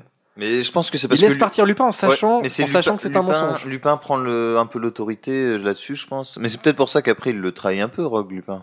C'est qu'il sent que Lupin fait encore un coup fourré, ça l'énerve un peu. En plus, il se fait insulter. Monsieur Patmol voudrait faire part de son état. Et ben, il se montre de la pensée qu'un tel imbécile ait pu devenir professeur. Ouais. Ils en rajoutent, enfin, ils en rajoutent Euh, une couche. euh, euh, euh. Donc, euh, Mais, Bah, mais si, parce que d'ailleurs, euh, mais peut-être qu'à ce moment-là, Rogue essaye d'être calculateur, puisque à la fin, finalement, Rogue lui est persuadé que Lupin aide Black. Il le dit quand il les retrouve dans la, dans la maison. Ouais. Donc il est peut-être en train d'essayer de se dire, bon, je vais voir où ça s'amène, euh, de pas laisser transparaître, en fait. Mais c'est vrai que c'est un, c'est une Parce que question ça serait- intéressante. ça serait un gros- c'est pas clair. c'est pas très clair, non. Mais ça serait vraiment très gros de, que, qu'ils ne le reconnaissent pas. Et en même temps, s'ils reconnaissent, Et en même temps, la réaction comme est bizarre. en même temps, la réaction est bizarre. Le chat, eux, pensent qu'il le reconnaît d'une parce qu'il est très énervé et que deux, ce serait vraiment le hasard total qu'il appelle direct Lupin par la poudre de cheminette derrière. Quoi. Je, je trouve ça bizarre, sa réaction. Je la trouve, euh, je la trouve bizarre. Je, je comprends pas en fait euh, qu'il laisse partir euh, Lupin, euh, Harry, Ron, Rogue, en sachant que de toute façon, il- à moins, à moins que c'est dans l'idée de, de toute façon, je vais vous choper plus tard en fait. Ouais. Ouais. Ok. Mais non, mais t'as- c'était une bonne question en tout cas. Ouais. En tout cas, c'était le passage préféré de Marie de, sur les réseaux sociaux. Rock qui lit la carte du maraudeur, voilà, c'est son passage préféré. Et enfin, à la fin du chapitre 14, euh, donc Harry et Ron reviennent dans la salle commune, et là, Hermione leur apprend une très mauvaise nouvelle, c'est que Buck est condamné à mort. Chapitre 15, la finale de Quidditch. Euh, donc le sort de Buck amène euh, bah, les trois amis à se réconcilier, donc ils sont à nouveau amis, donc ça ça fait plaisir quand même parce que c'est un peu saoulant quand, même, quand tu lis, euh, t'as pas envie de les voir ennemis. Et c'est à quel moment que qu'ils sont un peu remontés les bretelles par Hagrid aussi? C'est plus tard? Alors c'était, je l'ai dit, c'était, Ah, hein, c'était avant. avant. Ah, ah, ouais. avant. C'est, ils sont Hagrid qui leur demande de venir à sa cabane et puis euh, il, il leur dit, euh, bah Hermione, euh, il y a un moment, ça va quoi. Voilà. Donc non, c'était avant. Donc là, ils sont à nouveau amis. Hermione, c'est le fameux moment où Hermione frappe Malfoy au visage alors qu'il fait une remarque à propos d'Hagrid. Elle oublie également d'aller en cours de sortilège et là, comble du sort. Elle quitte le cours de divination et dit qu'elle ne reviendra pas à ce cours. La révélation d'Hermione. Rebelle attitude. Rebelle attitude, exactement. Et enfin, au mois de mai, de au mois de mai, d'où le titre du chapitre, la finale Serpentard contre Gryffondor a lieu. Gros moment de suspense. Pendant le match, Harry aperçoit le Sinistros en compagnie de Patenron. Mhm. Harry attrape le vif d'or quand même et permet à son, à son équipe de gagner avec 50 points d'avance et de remporter ainsi le tournoi des quatre maisons. Je crois que c'est un de mes passages de Quidditch préférés avec la Coupe du Monde parce que c'est un des matchs qui est le plus décrit, qui est le plus haletant, Ouais. qui est à fond. Peut-être aussi avec le match quand même commenté par Luna Lovegood plus tard. C'est quand même bien cool, mais. C'est ouais, même ma, pour ma première mission, je- enfin, là, c'est vraiment une des plus grosses frustrations, je trouve, euh, du passage euh, par rapport au film, c'est que le Quidditch a été totalement balayé, quel le dire. Et voilà, À part le match films, contre et, Poufsouffle, un peu, voilà. c'est, euh, alors c'est des passages importants et des passages que moi j'adore dans les livres, Ouais. et que ça a été euh, complètement mis à la trappe. Surtout que l'acteur qui joue euh, euh, Diggory, Mm. en fait, n'est pas, euh, n'est pas l'acteur qui jouera Cédric Diggory. ça, ça se voit très bien, en fait, qu'ils ont changé d'acteur dans le 4 après. Euh, ouais, non, il y a pas, il y, a- il y a juste le match contre Poufsouffle et l'arrivée des détraqueurs. Euh, mais effectivement, alors que le Quidditch est assez important, surtout dans le prisonnier d'Azkaban, c'est la première fois en fait que euh, Gryffondor gagne le tournoi des quatre maisons. Donc c'est un événement. C'est le passage préféré de Mini Lolo qui nous dit le coup de poing d'Hermione à Malfoy. Et Gaëtan qui nous dit la finale de la Coupe du Monde de Quidditch, c'est son moment préféré aussi. Donc voilà, ça a vraiment de l'importance hein, dans le livre, hein, c'est vrai. Euh, Hermione, badass, c'est un peu la révélation dans ce chapitre. C'est euh, euh, Harry et Ron redeviennent, euh, Harry, Ron et Hermione re- redeviennent amis, enfin, du cas ils se réconcilient. Et, euh, et ça donne un peu du poil de la bête à Hermione. C'est à ce moment-là où euh, ça devient euh, une guerrière. Julie Serpentine a trouvé un très joli surnom dans le chat Hermione Drama Queen. Drama Queen. Ouais, sonne c'est pas très que une drama queen. pas que, pas que. Non, mais. Chapitre 16, la prédiction du professeur Triloné. La prédilection. J'ai dit quoi? Prédiction. Parce que j'ai écrit la prédiction. Je crois que j'ai toujours lu comme ça. C'est prédilection bah ouais, on dit La vache, ouais, j'ai non, toujours lu prédiction. Je, prédiction. je viens d'inventer un mot, en fait, ça n'existe pas, prédiction. Mais bien sûr Mais que si ça existe, une prédiction. Comme tu prédis. Tu prédis une- l'avenir. Bah, c'est quoi la différence entre une Bah, une prédilection, prédilection, et c'est quelque chose que t'aimes bien. Bah oui. Avoir une prédilection pour quelque chose. Être, être. euh, Excusez-nous, nous revenons Attends, un instant attends. dans l'émission. Ça veut dire la même une- non, mais ça Ah, veut ça pas dire la même chose. Par contre, ça a la même racine. C'est, ça vient du coup, du coup, du, une prédilection pour quelque chose. C'est quelque chose que tu sais faire, que tu aimes faire, que tu es poussé à faire. Prédire, faire une prédiction, Ah d'accord. c'est te dire ce qui va se passer. Bah là, pourquoi c'est prédilection C'est plutôt tu- la prédiction tu as une du prédilection C'est un jeu de mots, dis donc. Ah non mais moi vous De savez Jean-François Ménard. ah, C'est, elle a une prédilection pour le fait de dire euh, que quelqu'un va mourir. Elle a- Elle a une prédilection pour euh, ce la façon qu'elle a de faire euh, ses prédictions finalement. je lis le français depuis peu de temps maintenant. Euh, Bon, ça me rassure le, le- ça me rassure le chat a lu prédiction aussi apparemment. Donc, Merci, je suis pas le seul à avoir merci. eu de la dyslexie sur ce. Mais on a le livre sous les yeux, donc c'est bien prédilection. Donc la prédilection du professeur Trelawney, euh, en fait c'est les examens de fin d'année. L'exécution de Buck est prévue. Non, j'ai dit prédilection. hein. L'exécution de Buck est prévue au dernier jour des examens. Euh, Après son évaluation en divination, Trelawney, euh, avec Harry, Trelawney devient étrange et révèle une prophétie, celle que le servant de Voldemort retournera auprès de lui cette nuit et que Voldemort reviendra encore plus fort que jamais. Le soir même, le trio prend la cape d'invisibilité pour aller consoler Hagrid avant l'exécution de Buck. Hermione retrouve alors Croutard dans un pot, dans la cabane d'Hagrid, et, elle le redonne à Ron. Et enfin, le trio part avant l'arrivée de Dumbledore, Fudge, un représentant du ministère, et McNair, le bourreau. Donc un peu annonce de ce qui se passera. Non, Prune Non Euh, non, non, pardon, je pensais à autre chose. Je crois que le nom de McNair euh, vient d'un- d'une famille de bourreaux français, enfin, est inspiré par une famille de bourreaux français qui, qui sont assez connus. Mais désolé, j'étais juste en train de penser ça et j'ai pas de quoi vérifier. ça entretient encore l'ambiguïté sur euh, le professeur Trelawney, c'est-à-dire qu'on peut toujours se demander si- est-ce que c'est une escroquerie ou est-ce que c'est une véritable voyante? Et euh, c'est un- et attends, euh, c'est assez fou. Excuse-moi, ce que je viens de vérifier sur le chat. Alors en fait, dans le chapitrage à la fin, c'est marqué la prédiction. Oh et dans le titre du chapitre, c'est marqué la prédilection. incroyable. Alors est-ce que Donc, C'est euh, fou, est-ce que euh, c'est une erreur? Bah là que forcément, c'est parce que pas, je sais pas, c'est pas, Oui, marqué la même oui, chose. mais lequel est l'erreur? Donc, Est-ce que c'est un jeu de donc mots voilà pour Est-ce le que- chat qui se demandait. Si on est à la page 336 et non 394, on peut lire prédilection. Et dans la table des matières, on a prédiction. Ceux qui ont des livres en anglais, vérifiez, c'est c'est marrant. Ah ouais Je l'ai pas ramené. Ou les nouvelles éditions, je sais pas. Ouais. Donc, tu es pardonné, Jérémy. Dans, dans le livre euh, numérique, moi, c'est prédiction. ouais. Prédiction, même Ouais. euh, le titre du chapitre Mm. Ah. Donc c'est bien une erreur et il n'y a pas de jeu de mots. Donc voilà. C'est une erreur de plein de lettres. Prédiction.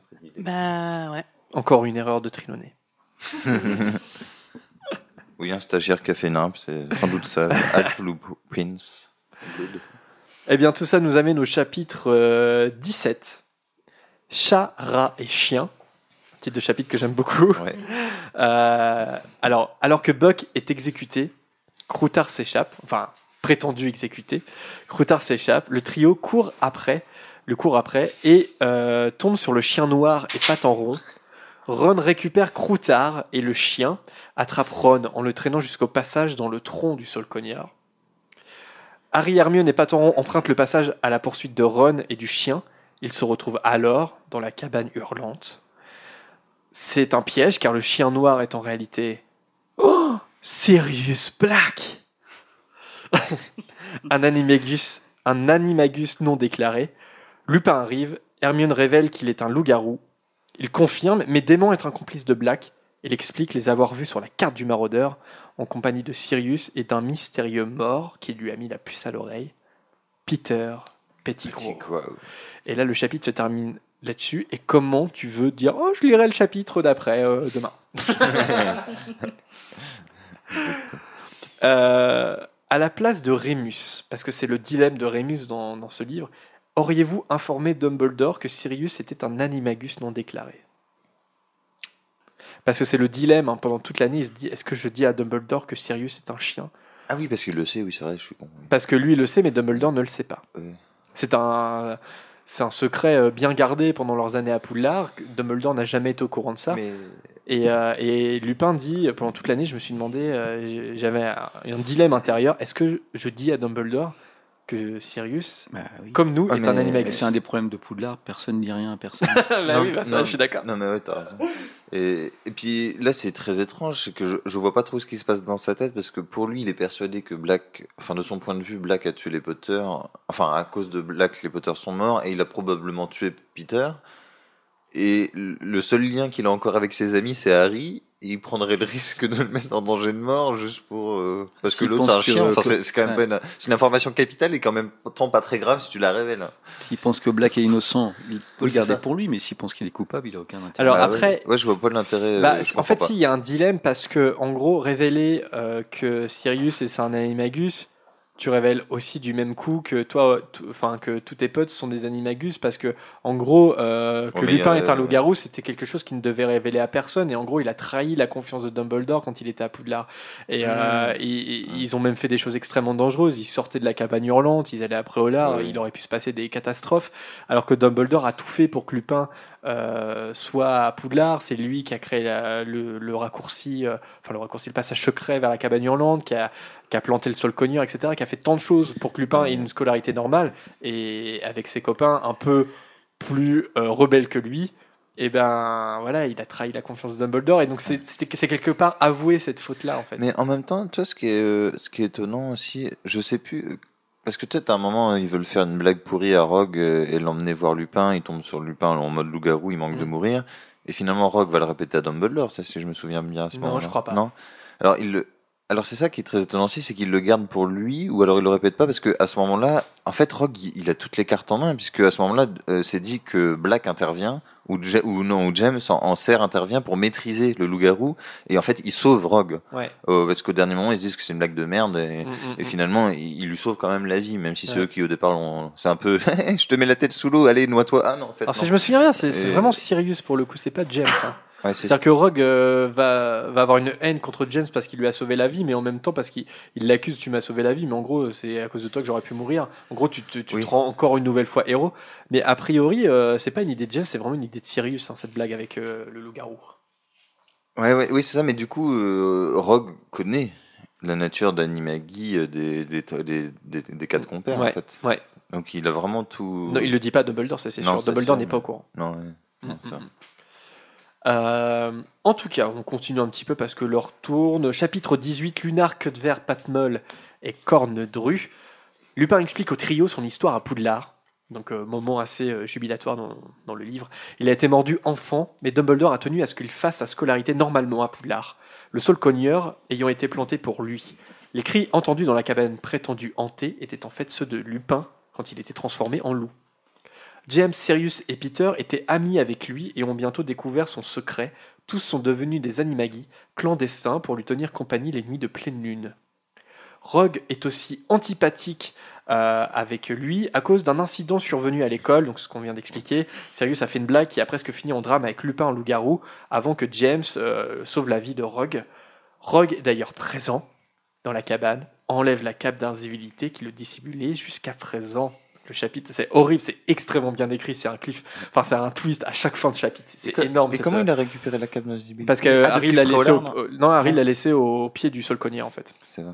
C'est le passage préféré de Aurore qui nous dit la rencontre avec Sirius. J'adore ce changement de statut.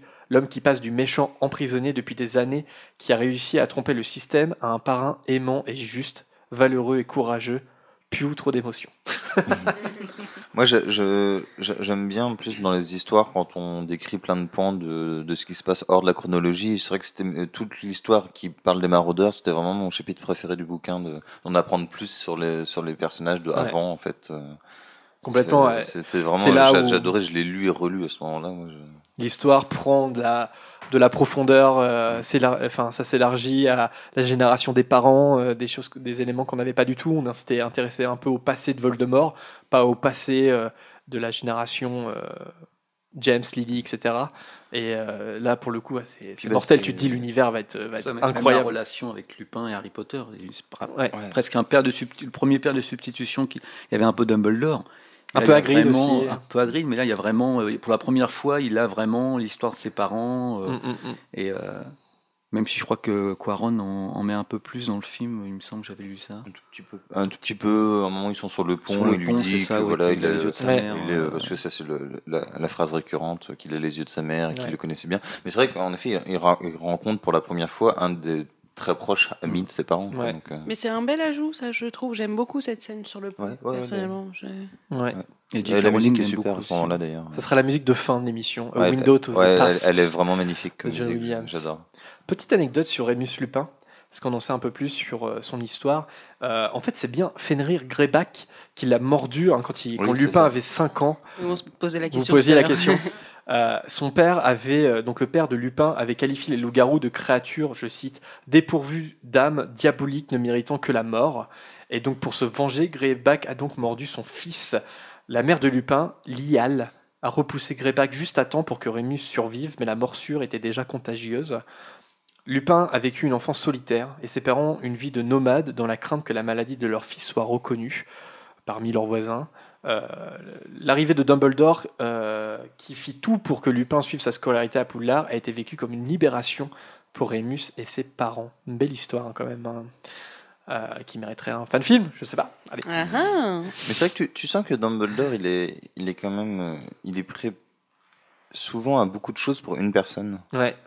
Parce qu'ils font carrément pla- planter un sol cogneur, construire une maison. euh, il veut, il, il aime pas les laisser pour compte. Quoi. Même s'il faut euh, démonter la moitié du château pour qu'il y ait un élève qui vienne, alors que ça va déranger tous les autres, il va le faire en fait. Euh, Il y a un côté assez beau euh, là-dedans. Où Bah, il est prêt à se déméner pour, pour, pour, le, pour que personne ne rate rien. Quoi. Ben, ce qui est, ouais. ce qui est Vas-y, assez paradoxal en fait avec euh, tout son passif finalement. euh, avec- Oui, c'est peut-être une forme de rachat. Pardon, oui. Oui, oui, je pense, parce que le Greater Good, c'est complètement à l'opposé de cette attitude-là. Le plus grand bien pour les non-bilingues. Oui, mais je- je- c'est vrai que j'ai- pas pensé, mais je, je pense jamais à la- l'expression française. Je sais pas, c'est, ça montre aussi la complexité de ce personnage-là. Et puis de son âge aussi. Je pense que quand, si on vivait tous aussi vieux que lui, euh, on aurait sûrement des, des principes remis en question et des, des, comme ça, des paradoxes dans nos comportements qui font que finalement on va adopter des, des attitudes euh, qui sont à l'opposé de ce qu'on a été avant. Bref. Tout à fait. Eh bien, on continue parce que euh, on va, on va continuer. On se rapproche doucement de la fin. Et pour faire respirer un petit peu avant la conclusion euh, du Prisonnier d'Azkaban, je vous propose un dernier extrait. Cette fois, ça sera du film euh, d'Alfonso Cuarón. Donc, le chapitre s'appelle Le serviteur de Voldemort. Et là, dans cet extrait, en fait, Harry stupéfie Rogue, qui vient d'arriver dans la cabane hurlante, euh, et il demande à Lupin et Sirius de poursuivre leur récit. Euh, la vérité sur Peter Pettigrew éclate alors. On écoute ça et on se retrouve juste après pour terminer le livre Le prisonnier d'Azkaban. C'est parti. Harry, mais qu'est-ce qui te prend?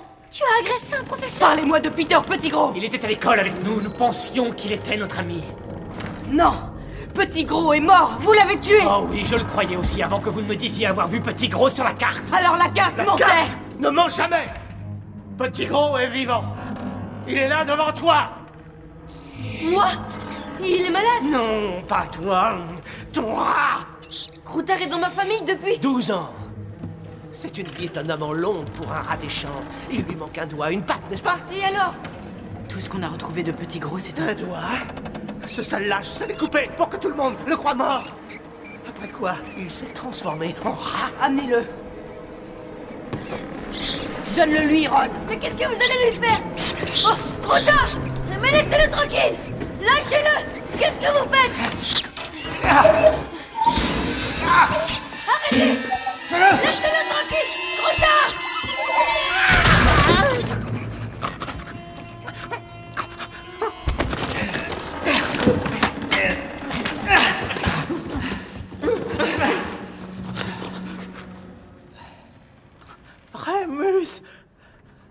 Sirius Mes chers vieux amis.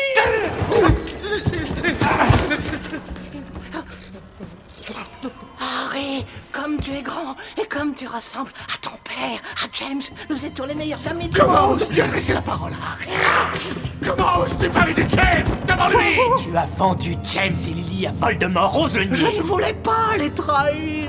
Mais le mage noir, vous n'avez pas idée des armes qu'il possède Si tu avais été à ma place, qu'est-ce que tu aurais fait? Qu'est-ce que tu aurais fait? J'aurais préféré mourir J'aurais préféré mourir que de trahir mes amis James n'aurait pas voulu qu'on me tue. Ton papa, papa m'aurait épargné. Il aurait eu pitié de moi. Peter, tu aurais dû savoir que si Voldemort ne te tuait pas, nous le ferions.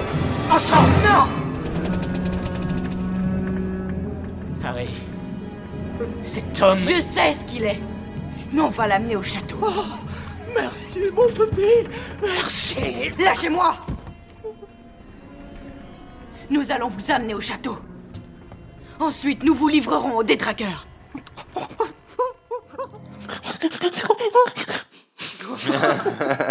Je le fais bien ou pas? Oui.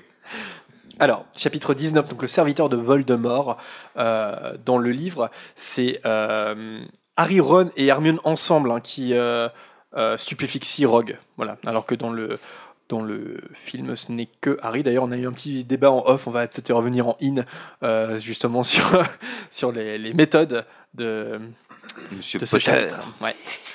Euh, Sirius révèle qu'il s'est échappé d'Azkaban donc après avoir reconnu Pettigrew en croutard sur la photo de la famille Weasley dans la Gazette du Sorcier. Petit détail euh, toujours croustillant des livres qui ne sont pas expliqués dans le, dans le film, c'est dommage. Pettigrew était en vérité le gardien du secret, Peter est le traître. Après le meurtre de James et Lily, Pettigrew a simulé sa propre mort et le meurtre de plusieurs moldus euh, par Sirius. Black et Lupin forcent alors Croutard à retrouver son apparence humaine alors qu'il s'apprête à le tuer. Harry s'interpose car il pense que son père ne souhaiterait pas voir ses meilleurs amis devenir des meurtriers. Alors, euh, est-ce qu'on peut revenir en in sur le débat qu'on a eu en off? Allez-y les garçons? Bah, peut-être Anthony, parce que c'est toi, ouais. Oui, bah, le passage le plus frustrant de toute l'histoire d'Harry Potter. Non, je vais faire un petit peu, mais voilà, on parlait justement des, euh, enfin, quand Ron qui est un témoin, enfin, Rogue, pardon, qui est un témoin capital débarque dans la maison, mais jamais, jamais il faut le stupéfier. C'est, euh, et on peut pas dire que Harry manque de présence d'esprit parce qu'après il stupéfie euh, Rogue et euh, il envoie un expelliarmus à Peter Pettigrew alors que là il sait que c'est vraiment lui qui, est responsable de la mort de ses parents. Et là, il fait simplement que le désarmer. Euh, là, il aurait dû inverser les, les, sorts. Et voilà, jamais, jamais il faut stupéfier Rogue qui, qui peut tout changer. Enfin, il- change tout, comme tu disais tout à l'heure. Ça change toute l'histoire, donc l'histoire peut-être se termine. Mais euh, voilà, puis en plus même finalement le- la rapidité de conclusion, on sait que dans la magie il peut se passer tellement de choses et tout de suite on prend pour argent comptant ce que, que Peter Pettigrew euh, est finalement le gentil, Sirius Black est directement le méchant, l'envoie à Azkaban, euh, on n'essaye même pas de chercher s'il y a voilà, s'il n'y a pas derrière quelque chose qui aurait pu paraître suspect. Et là, c'est directement, bon, c'est lui, même ses meilleurs amis n'en doutent pas un seul instant, c'est c'est le traître tout ce grand passage-là, voilà, c'est euh, vraiment le passage où, alors je dirais pas que c'est des, des erreurs, mais euh, moi je l'ai relu plein plein de fois, j'ai essayé de décortiquer et il y a plein de choses différentes qui auraient pu être faites pour pouvoir euh, pour pouvoir changer le cours de l'histoire tout simplement. Et puis euh, voilà, c'était le dernier chapitre aussi d'Harry Potter peut-être, donc c'est bien que c'est pas changé. Mais... Mais après, je pense que sur, sur, sur Lupin qui croit tout de suite la version de, de Sirius, je pense qu'elle est, c'est un peu par défaut parce que de toute façon, quand il voit sur la carte du maraudeur que Sirius est vivant, il comprend tout de suite que c'est Peter le traître en fait parce qu'il y a Peter et Peter Sirius. est vivant, tu veux dire. Il voit, oui, pardon, il voit Peter, oui, pardon, il voit Peter sur la carte et là il comprend, il comprend tout de suite que parce que la carte ne ment jamais, c'est eux-mêmes qui, c'est, eux qui l'ont créé. Et je pense que là, il, il- il fait tout le, tous les ponts et peut-être que ça lui révèle quelque chose qu'il a toujours soupçonné parce que on peut imaginer quand même que Remus était plus proche de Sirius que de, que de Peter. Peter était toujours un peu la, la dernière roue du carrosse, comme on dit dans, dans, le quatuor. Euh, donc je pense que c'est pour ça pour ça que la version en fait euh, ils expliquent surtout pour Harry, Ron et Hermione et, encore plus pour Harry, pas vraiment pour entre eux parce que pour Lupin tout de suite c'est clair, mais même avant que Sirius et Peter s'expliquent, il, il a, il a tout compris en fait quand il déjà quand il est dans la cabane hurlante, il a tout compris en fait. C'est pour ça, mais c'est un côté expéditif du coup là-dessus. Par contre là où je suis d'accord, c'est que la méthode, euh, alors bon, de stupéfixier euh, Rogue, c'est une, c'est une erreur, c'est vrai, mais c'est surtout de pas stupéfixier Voilà, c'est ça. Peter Pettigrew. Là, là pour le même, coup, euh, euh, même en dehors du, du passage où il lance un expelliarmus quand Peter Pettigrew se retransforme en rat, bien avant ça, c'est-à-dire c'est des magiciens là, qu'est-ce qu'ils font apparaître? Des menottes? Bon, euh, voilà, ils menottent entre Ron qui est bon, qui est un élève quand même, euh, et euh, professeur Lupin. Et là tout de suite, tu, tu, tu prends aucun risque. C'est-à-dire, tu peux pas prendre le risque de, de simplement le mettre entre deux Ah, c'est un menottes. Expelliarmus, Oui, c'est ça. En Ah, fait, ouais, euh, non. Alizé dit, euh, je m'en rappelle maintenant. En fait, euh, c'est que il lance, Harry lance un Expelliarmus sur Rogue, mais Ron et Hermione ont la même idée.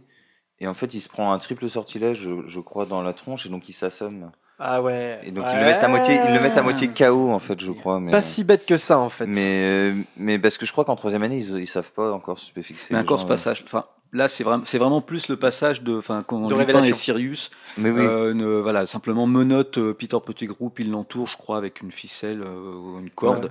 Et euh, Mais ça, là, ça, il faut pas, il faut vraiment pas prendre de risque. Il faut vraiment euh, le stupéfier, puis euh, Ouais. le- Non, par contre, c'est vrai que euh, Black et Lupin sont pas très malins parce qu'ils savent quand même en quoi ils se transforment.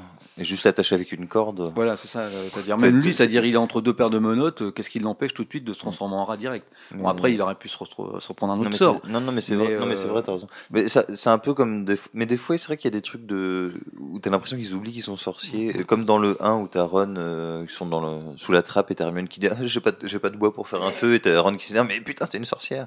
Ouais. Et là, c'est vrai que c'est un peu pareil. Tu es là, bon, on va attacher un mec avec une corde alors qu'il peut s'enfuir en deux secondes. Puis surtout que tu sens toute la, enfin c'est même pas la frustration, c'est la haine incroyable que que Sirius Black a envers Peter Pettigrew, parce qu'en dehors du fait qu'il était à Azkaban, c'est vraiment il est passé pour le traître, pour le meurtrier de Ouais. ses meilleurs amis, et euh, voilà, et euh, voilà, bon une petite paire de menottes. euh, Après, petite pirouette narrative aussi pour développer l'histoire après, tu vois. Ouais. Bah oui, bien sûr, Ah oui, que Rowling bien veut, sûr, veut c'est- que Pettigrew s'échappe. Pour qu'il s'échappe, bah, il faut pas le stupéfixier parce que sinon c'est foutu. bah oui, mais après, ouais, non, mais je suis d'accord. Je suis d'accord.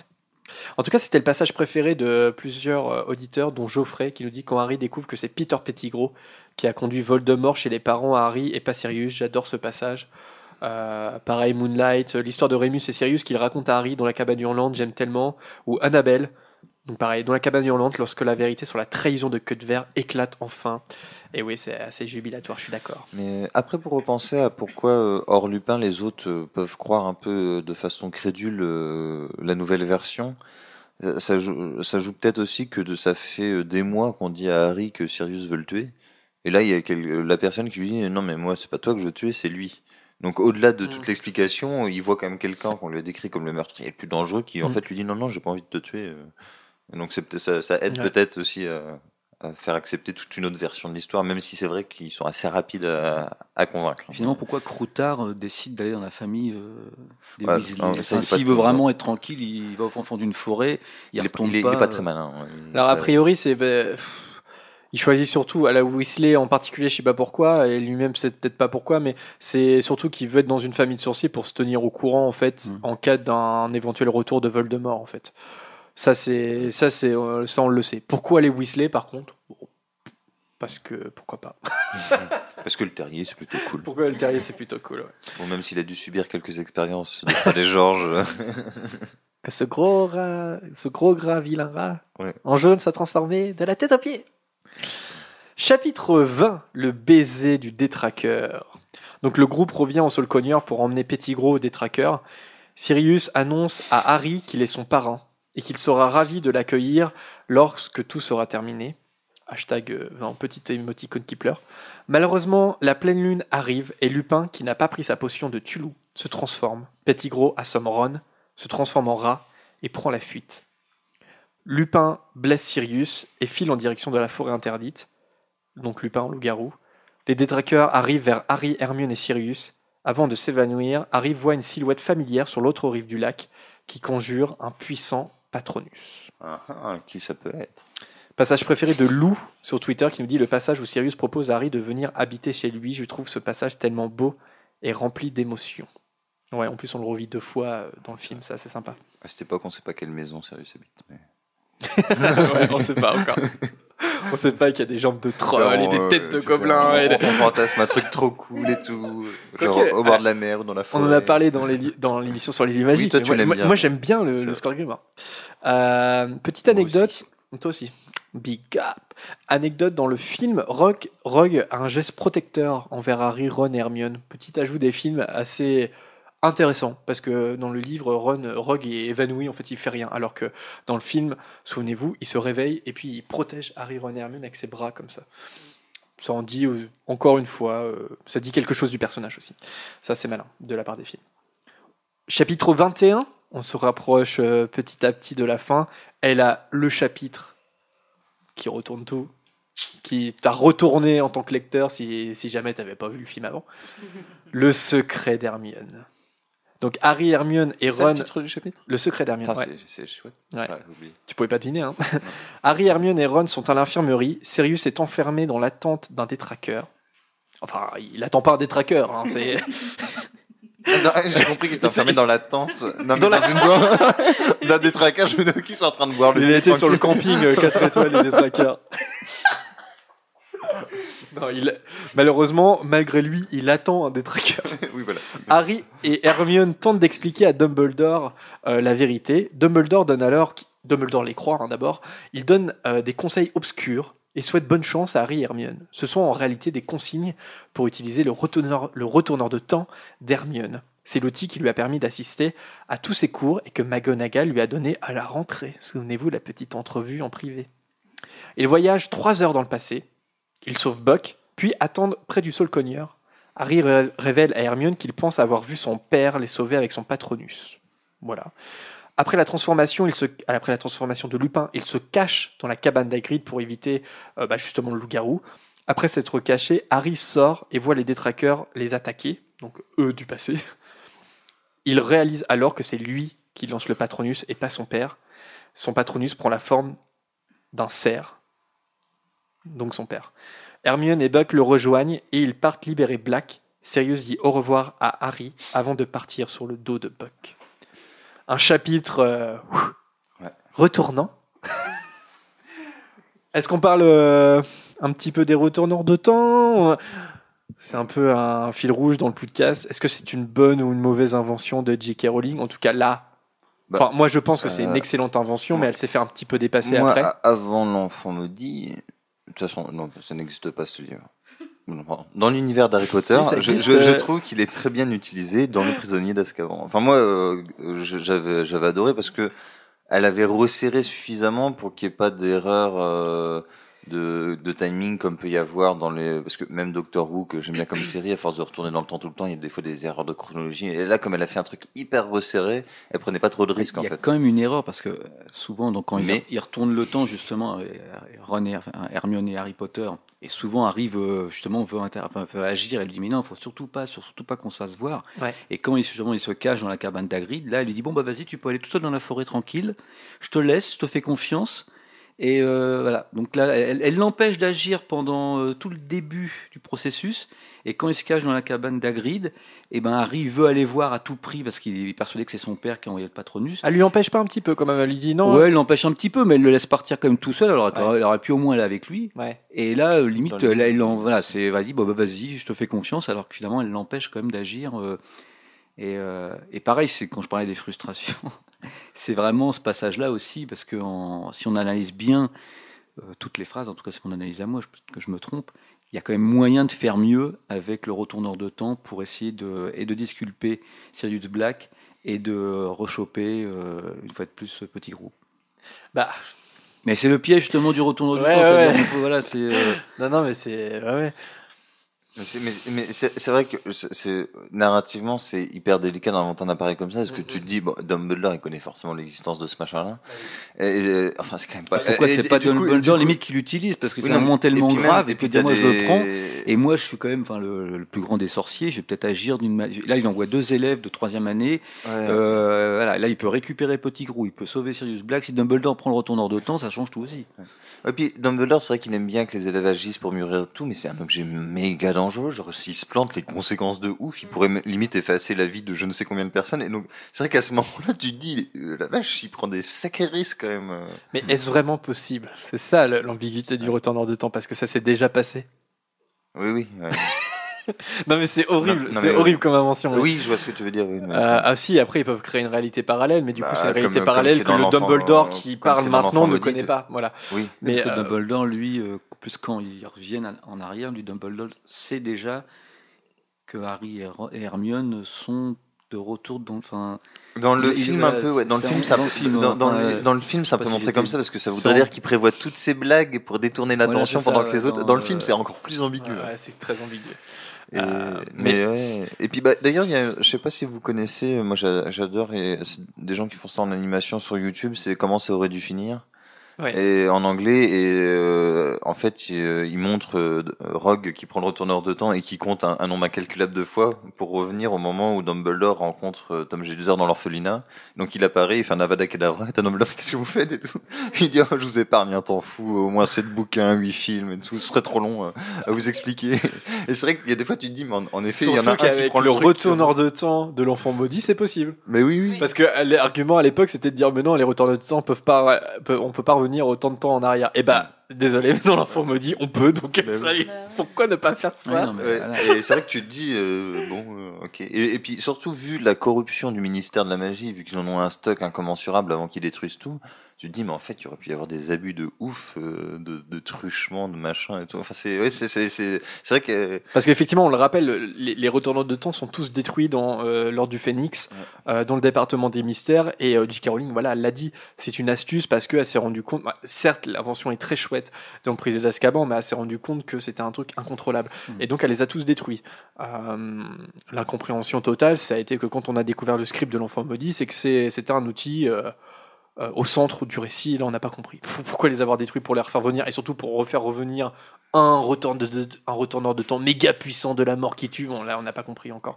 Mais euh, néanmoins, moi j'adore ce chapitre. Voilà, mais vraiment, c'est-à-dire que même si le retourneur de temps, je trouve que c'est c'est pas une bonne invention en soi parce qu'elle n'est pas maîtrisée.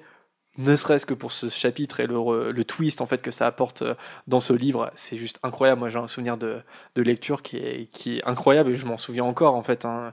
Euh, et euh, voilà, gros gros twist. En plus, c'est un twist par-dessus un autre twist. La fin est hallucinante. Le, le- Ouais. Mais même le dernier tiers du livre, ouais, bah c'est révélation sur révélation dans une lecture naïve, euh, c'est juste incroyable. Non, Incroyable. c'est- Chapitre 22, encore du courrier. Et c'est le dernier chapitre de Ah, l'histoire. Encore du courrier, ça fait référence au premier chapitre, Thibaut Express et tout. Putain, Et Eh ouais, pensé, non mais, non, la mais, non mais le livre est incroyable. euh. Ah Harry et Hermione rejoignent leur lit juste à temps. Rogue est furieux que Sirius se soit échappé et accuse Harry devant Fudge, médusé par cette accusation. C'est vraiment Fudge, l'abruti de ça, L'inutile, l'inutile. le lendemain, le trio apprend que Lupin démissionne car Rogue a révélé au Serpentard sa condition de loup-garou. Lupin redonne à Harry sa cape et la carte du maraudeur. Harry se confie à Dumbledore, le- la petite entrevue à chaque fois avec Dumbledore à la fin. Il faut bien faire le point. Dumbledore euh, réconforte Harry et lui assure qu'avoir épargné la vie de Peter aura des répercussions qui s'avéreront utiles. Mhm. Hashtag euh, relique de la mort. Dans le Poudlard Express de retour à Poudlard, Ron invite Harry à se rendre avec lui à la prochaine Coupe du Monde de Quidditch. Un petit hibou de la part de Black arrive alors par la fenêtre de leur compartiment. Ah oui, ce moment-là. Euh, Sirius signe notamment une permission pour que Harry puisse visiter Préolard plus tard. et offre le petit hibou à Ron car c'est à cause de lui s'il n'a plus de rat. Et Ginny baptisera le petit hibou tard. c'est un nom tellement cool. Pidweedon en anglais. À King's Cross, Harry ne manque pas d'informer Vernon qu'il a désormais un parrain qui s'est échappé d'une prison de sorciers et qui aime bien prendre de temps en temps des nouvelles. le petit truc. Voilà, c'est la fin de ce prisonnier d'Azkaban. Ginny Weasley, on n'en entend pas parler. Ginny, elle est absente. euh, su- Alors, euh, ça doit apparaître un peu. Peut-être en filigrane, mais je m'en Ouais, rappelle ouais. pas. Ouais. Pour moi, parce que si elle apparaît pendant la Coupe du Monde du Quidditch dans le 4, ils en parlent. Oui, oui. t'as Fred et George qui doivent la surveiller et tout, machin. Dans le 3, fait sa vie euh, de deuxième année. ouais. euh. Non, c'est vrai en a. Et oui, on ne l'a pas dit, mais c'est quand Si, même. après la défense euh, d'Hermione avec, euh, je crois. C'est quand même le seul tome où Voldemort est totalement absent. C'est. euh, Et il y a pas de. Et puis, bon, Black qui est Oui. un peu twisté à la fin, mais il n'y a pas de grand méchant. Enfin, non, il y a ouais, ouais. Black en filigrane, mais. Et bon, euh, on peut dire qu'il est un peu présent via Peter Pettigrew, mais en tout cas, euh, c'est peut-être pour ça que je l'avais bien aimé aussi. Il y avait une sorte de pause un peu dans tout ce fil Mm, rouge mm, euh, mm. hyper dense, euh, et sans que ce soit non plus totalement à côté de la plaque, en fait. euh. Ouais, surtout avant euh, le retour de Voldemort dans le 4. En fait. Oui, non, oui, Ouais. complètement. Euh, et bien voilà, on arrive au terme de, de ce troisième tome. Euh, c'est assez ambitieux de le faire tenir dans une émission. D'ailleurs, l'émission est assez longue. Oui. on en est quasiment. Là, on doit être à 2h15 à peu près d'émission. Euh, Non, non, moins, il est. Après, on retourne dans ah, va ça fait. Bah, moi, j'ai Ah deux, non, t'as raison. Ça fait Oui, deux heures et euh, demie qu'on a pris le direct. Donc, euh, je sais pas, après, avec la musique au début, je sais pas combien de temps ça a duré, mais on est bien à 2h15 d'émission. Quelque chose comme ça. Et vous êtes toujours là dans le chat. Et vous êtes toujours là. Vous êtes une trentaine à, tous. nous écouter encore. Merci. hein, et à, et à voilà, à répondre encore sur le chat et tout ça. Et là, on, bah, on vous, on- vous pouvez participer parce que on passe au quiz de Bertie Crochu, si vous le voulez bien. Non. C'est le passage euh, préféré de Prune à chaque fois, à chaque émission. Je- J'enlève le chat, je ne vais plus vous lire. Désolé. Au revoir. Allez, un petit quiz de Bertie. C'est parti. Vous voulez quelque chose, les enfants? Non, merci. Alors je rappelle le principe, une question par chroniqueur. Si, euh, si la personne répond bon, ça fait un point dans le tableau des scores que vous pouvez retrouver euh, sur podcast.com. Et si euh, la réponse est fausse, c'est un dragé surprise de Bertie Crochu. Et à chaque fois que je dis ça, je me rends compte qu'ils ouais. ne sont pas sur la table. Je crois qu'ils doivent être dans la, dans la petite... euh, Ils sont pas sur le côté là? Tu les vois pas? Merci pour ce grand moment de radio. Grand moment de direct euh, radiophonique. Euh, Petite boîte à musique. Edwige thème. Euh, si- sinon, Marianne dans le, dans le studio. Enfin bref, on va les retrouver. De toute façon, au premier tour, le but, c'est de pas de manger des dragées. hein. Euh, c'est un premier tour facile. Normalement. ouais, c'est ce qu'on dit, mais hein, il y en a plus d'un qui en mange. hein. Alors, Anthony, est-ce que tu es prêt à. euh, à- c'est ton première question ever de ton tout premier quiz de Bertie Crochu T'as pas trop la pression? Pas du tout. Ah, c'est bon, on les a retrouvés. J'espère avoir une Bertie crotte un de nez, récap c'est des scores ou- Ah oui, un petit récap des scores. Re- re- re- Recap de Harold. Alors, euh, Lucas premier avec 26 points, Vanessa deuxième avec 22, troisième moi-même avec 19 points, quatrième Alice 17, euh, suivi de Margot, Camille et Laura à 9 points, Zoé et Suzanne à 8 points, Prune à 7 points, Adrien à 5 points et Marianne à 2 points. À noter que Marianne n'a fait qu'une seule émission. Ok. Alors, Anthony, première question. Donc, premier tour facile, voilà. Anthony, quel sortilège permet de repousser un épouvantard? Un épouvantard. Un. Ah bah là, attends. Non, non, attends. Non, non, non, non. C'est la pression de la première question. Oui, attends, c'est pas un patronus, c'est. Euh... Un flûte. Le, sort- le, le sortilège. Oui, le sortilège, j'entends bien. Et tu vois, donc une question d'une simplicité absolue, je le connais par cœur et je vais C'est pas les pouvoir- pires. je, Mais non, t'inquiète, je ne réponds pas. euh, C'est pour euh, rire, en fait. euh. Expecto patron. Expect... Non, bah, ouais. Non, tu l'as pas Non, je sais pas. 5, 4. Ridiculus. 3. Ridiculus Oui, bon. Sur le fil. On l'a, on l'a, c'est bon. Voilà. Non, non, mais c'est bon, t'as as passé la, la- la pression euh, de la première, c'est bon. Non mais cela dit, tu m'aurais posé la question, je crois que j'aurais répondu le sortilège du patronus à fond. Et c'est après que je me suis dit, oh Les questions sont faciles, mais il faut bien Oui, écouter la question épouvantard, pour- j'étais parti sur et les- pas répondre de- les du tac au tac. Harold, Oui. en quel animal Sirius Black peut-il se transformer? En gros chien noir. En gros chien, très bien. Prune, Mhm. Quel balai Harry reçoit-il de la part de Sirius Black? Attends. Les- C'est l'éclair de feu. Éclair de feu, bonne réponse. Ok. Et Marianne, comment s'appelle le chat d'Hermione? Patin rond. Patin rond, très bien. Euh, et sur le chat pour vous, tout spécialement pour vous, j'ai une question. Attention, vous êtes prêts Il y a un petit décalage à chaque fois. Que faut-il dire pour rompre le sortilège de la carte du maraudeur Donc ne répondez pas, c'est pour les, les auditeurs en direct. Que faut-il dire pour rompre le sortilège de la carte du maraudeur? Alors là, pour- chez nous, vous êtes encore à patin rond.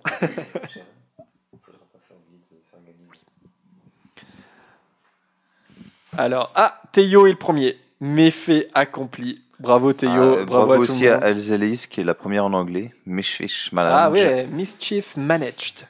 Bravo, bravo à tous. Voilà, vous êtes, waouh, vous- vous êtes vraiment euh, plein à réagir, ça fait super plaisir. Deuxième tour. Anthony, Oui. quel portrait remplace la grosse dame après l'agression de Sirius Black? C'est le chevalier au catogan. Le chevalier Oui. du Catogan en bonne réponse. Harold. On l'a dit, j'étais en train de chercher. Alors ça, on l'a pas dit par contre. Pour qui Harry se fait-il passer à bord du Magicobus Il ne donne pas sa véritable identité, il prend l'identité de quelqu'un d'autre. Ça, c'est le genre de truc que Lucas sort direct. Pour qui ah Harry- si, euh, ah, je crois que c'est Neuville, le nom du bas. Oui. Les autres Oh bah je me serais Je trompé. pense que c'est Neuville. Ouais. Bonne réponse d'Harold, c'est J'ai eu un- Neuville. J'ai eu un coup de stress d'un coup. Je me dis, Ouh. Bonne réponse. Euh, prune. Ouais. Vers quel magasin de Préolard? Le raccourci. Arrête mais non, mais à chaque fois j'arrive pas le magasin. Vers quel magasin de Préolard le raccourci conseillé par les maraudeurs mène-t-il? Donc Harry emprunte ce passage secret. Par... Dans quelle boutique arrive-t-il? Bah c'est pas. euh, Harald, c'est stressant. Ne regarde pas le chat. mais non, je regarde pas le chat. Euh, Ah bah ça y est, non, mais de toute façon, quand je pars comme ça, j'arrive pas. Euh, Non, ça c'est pas Préolard. Euh, je sais plus, je sais plus. Dis, p- propose un truc au cas où. non, je sais pas. Ça, non. Non, t'y arrives pas Non. Les autres C'est pas Onéduc, non Onedux Et ouais, c'est dommage, on en a Onédux. parlé à la dernière émission. Onedux. Je n'étais pas là. Ah, t'étais pas là, effectivement. T'as pas écouté l'émission? J'étais au roller derby, désolé. Non, mais t'as eu deux semaines pour l'écouter. Alors, un petit dragé pour Prune. Ouais, ok. Non, il, il est trop, il est trop jaune pour, euh, pour que ça soit le vomi. Ça va être encore banane. Ouais, banane, mais il reste plus que des bananes, c'est. c'est- C'est pas citron? C'est bon Non. C'est citron? Non, c'est citron. Citron? Ouais, je savais- Citron. Ouais, je savais même pas qu'il y en avait au citron. Bref. Nouvelle saveur de dragée. Marianne. Oui. Pardon. Lors du cours de défense contre les forces du mal, pourquoi Lupin ne laisse-t-il pas Harry affronter l'épouvantard Parce qu'il a peur que apparaisse, enfin, que l'épouvantard se transforme en Voldemort. Bravo, bonne réponse. La prune est déçue parce que l'avait celle-là. Je suis sûr que tu l'avais, Onedux. Je suis sûr, mais tu t'es bloqué. Et enfin, là c'est pour les auditeurs, ne répondez pas. Attention, dans le chat en direct, quel est le nom original de Patenron en anglais? On l'a répété plusieurs fois, je crois. Quel est le nom original de Patenron en anglais? Et il est plus sympa que Paton, je trouve. Ouah, C'est pas pareil, c'est une autre Patenron. langue. Ouais, mais il n'a pas le côté rigolo, craquant, tu vois. Alors, qui va être le premier à répondre? Alors, Euh, Il y a Azélaïs, Liam. alors pour Laurie. moi, le, c'est Liam le Ouais, premier à Liam. trouver la bonne orthographe. Mais je pense que Azélaïs, il lui manquait un N, c'est Oui, à la taper oui. vite, à mon avis. Non, bravo à tout le monde. Ou il, je ne sais pas si Azélaïs. Lauriane, euh, féminin Mike ou masculin. Coulcly, Azélaïs, Rachel, Alizé, MGA, MGA, MGA. Bravo à tous. Euh, et bien maintenant, on passe au troisième tour. Donc là, les choses sont compliquées. Ça va peut-être manger un peu plus de dragées. Et souvenez-vous, on vous a annoncé en début d'émission un partenariat avec le Terrier Fantastique. Et donc là, euh, après le troisième tour, eh bien, euh, vous allez peut-être pouvoir gagner euh, un petit cadeau de la part du Terrier Fantastique, la plaque métallique indésirable numéro 1. Donc ne quittez pas maintenant, ça va arriver euh, tout de suite. Anthony, est-ce que tu es prêt pour ta question? Oui.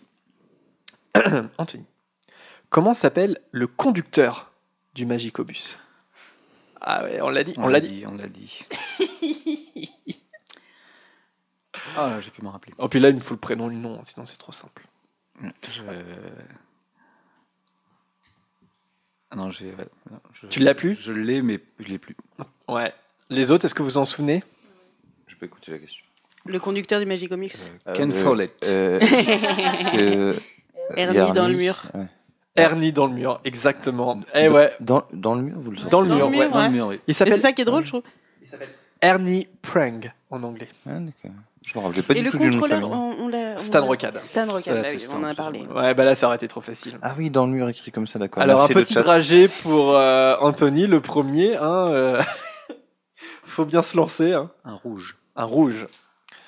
Donc, euh, t'es assez sécu, je pense, avec un rouge. Mais euh, Oui, c'est bon. c'est bien, c'est une entrée en douceur. Euh, ah, je sais plus en français. Cinnamon. C'est- Cannelle. Cannelle. Cannelle. Ouais, j'adore Cannelle ceux-là, c'est mes préférés. Ils sont bons. Ouais. Ça, c'est vers de terre. Il ressemble au vers de terre aussi. Harold. Attends deux secondes, je m'excuse. c'est le chat. J'arrive. Sorry, sorry. Euh, Qu'est-ce que tu j'ai fais perdu Anthony, dragé. Hop, je note aussi. Est-ce que c'est bon Ah oui. Je suis prêt. Alors là, tu, tu retires le chat. Oui, oui. Harold. euh, De retour vers Poudlard, quel sortilège Lupin utilise-t-il utilise-t-il pardon sur Rogue pour le faire léviter dans le passage secret alors qu'il est encore inconscient What?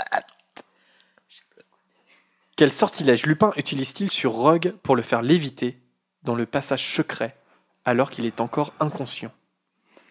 J'hésite entre deux. Mhm. C'est une vraie question de troisième tour. hein. Ouais, carrément, pour le coup. Ouais, je vais tenter. Est-ce que ce serait pas la première fois qu'on entend Levi Corpus Mais ça se trouve, c'est Wingardium Leviosa. Allez, je vais dire Levi Corpus, mais je suis pas sûr du tout. Lévi Corpus? Ouais. Les Je pense pas autres que ce soit ça, mais. C'est le seul qui me vient en tête, perso. Ouais. Je crois pas que c'est celui-là. Non, Alors, je pense pas. mais- T'es pas loin. Comment ça? Ah non, attends, si c'est C'est pas Lévi. Corpus. Ça commence par Lévi, mais ça se termine pas par Corpus. Alors ça se Ah, termine par Mobili Corpus. Ça se termine par Corpus, mais ça, ça commence pas par Lévi. C'est Mobili Non, c'est le Corpus. Ah, et ouais, et ouais, donc je crois que c'est Alizé qui a trouvé la première. Bravo à toi. Mobili Corpus. Un petit dragé pour Harold. Et ouais, je vous avais dit dans le troisième tour, attention. Ouh, ça... Oh, si, c'est peut-être Tutti Frutti. Non mais Harold, il faut pas la regarder. Ah oui, c'est à Attends, vous montre, mais j'ai jamais... j'oublie à chaque fois les règles, Non, mais pardon. t'as- il a jamais compris les règles. Il y a moyen que ce soit pas ça. Comment? Ah oui Ah, ça peut être cire d'orine. Ah, ou savon. Ah ouais, si c'est savon, c'est horrible. Bah, pour moi, c'est toujours le goût de sucre. alors. Oui, non mais c'est vrai que peu importe le goût, c'est. Bon, on dirait de la cannelle quand même. Ah. Non, c'est pas possible. Il n'y a pas du tout la couleur de la cannelle. C'est blanc. Ah non, c'est dans- peut-être dentifrice. On va pas savon alors. C'est che- chelou. Mais je sais pas, j'arrive pas. Non, mais ça peut être cire d'oreille vu la couleur.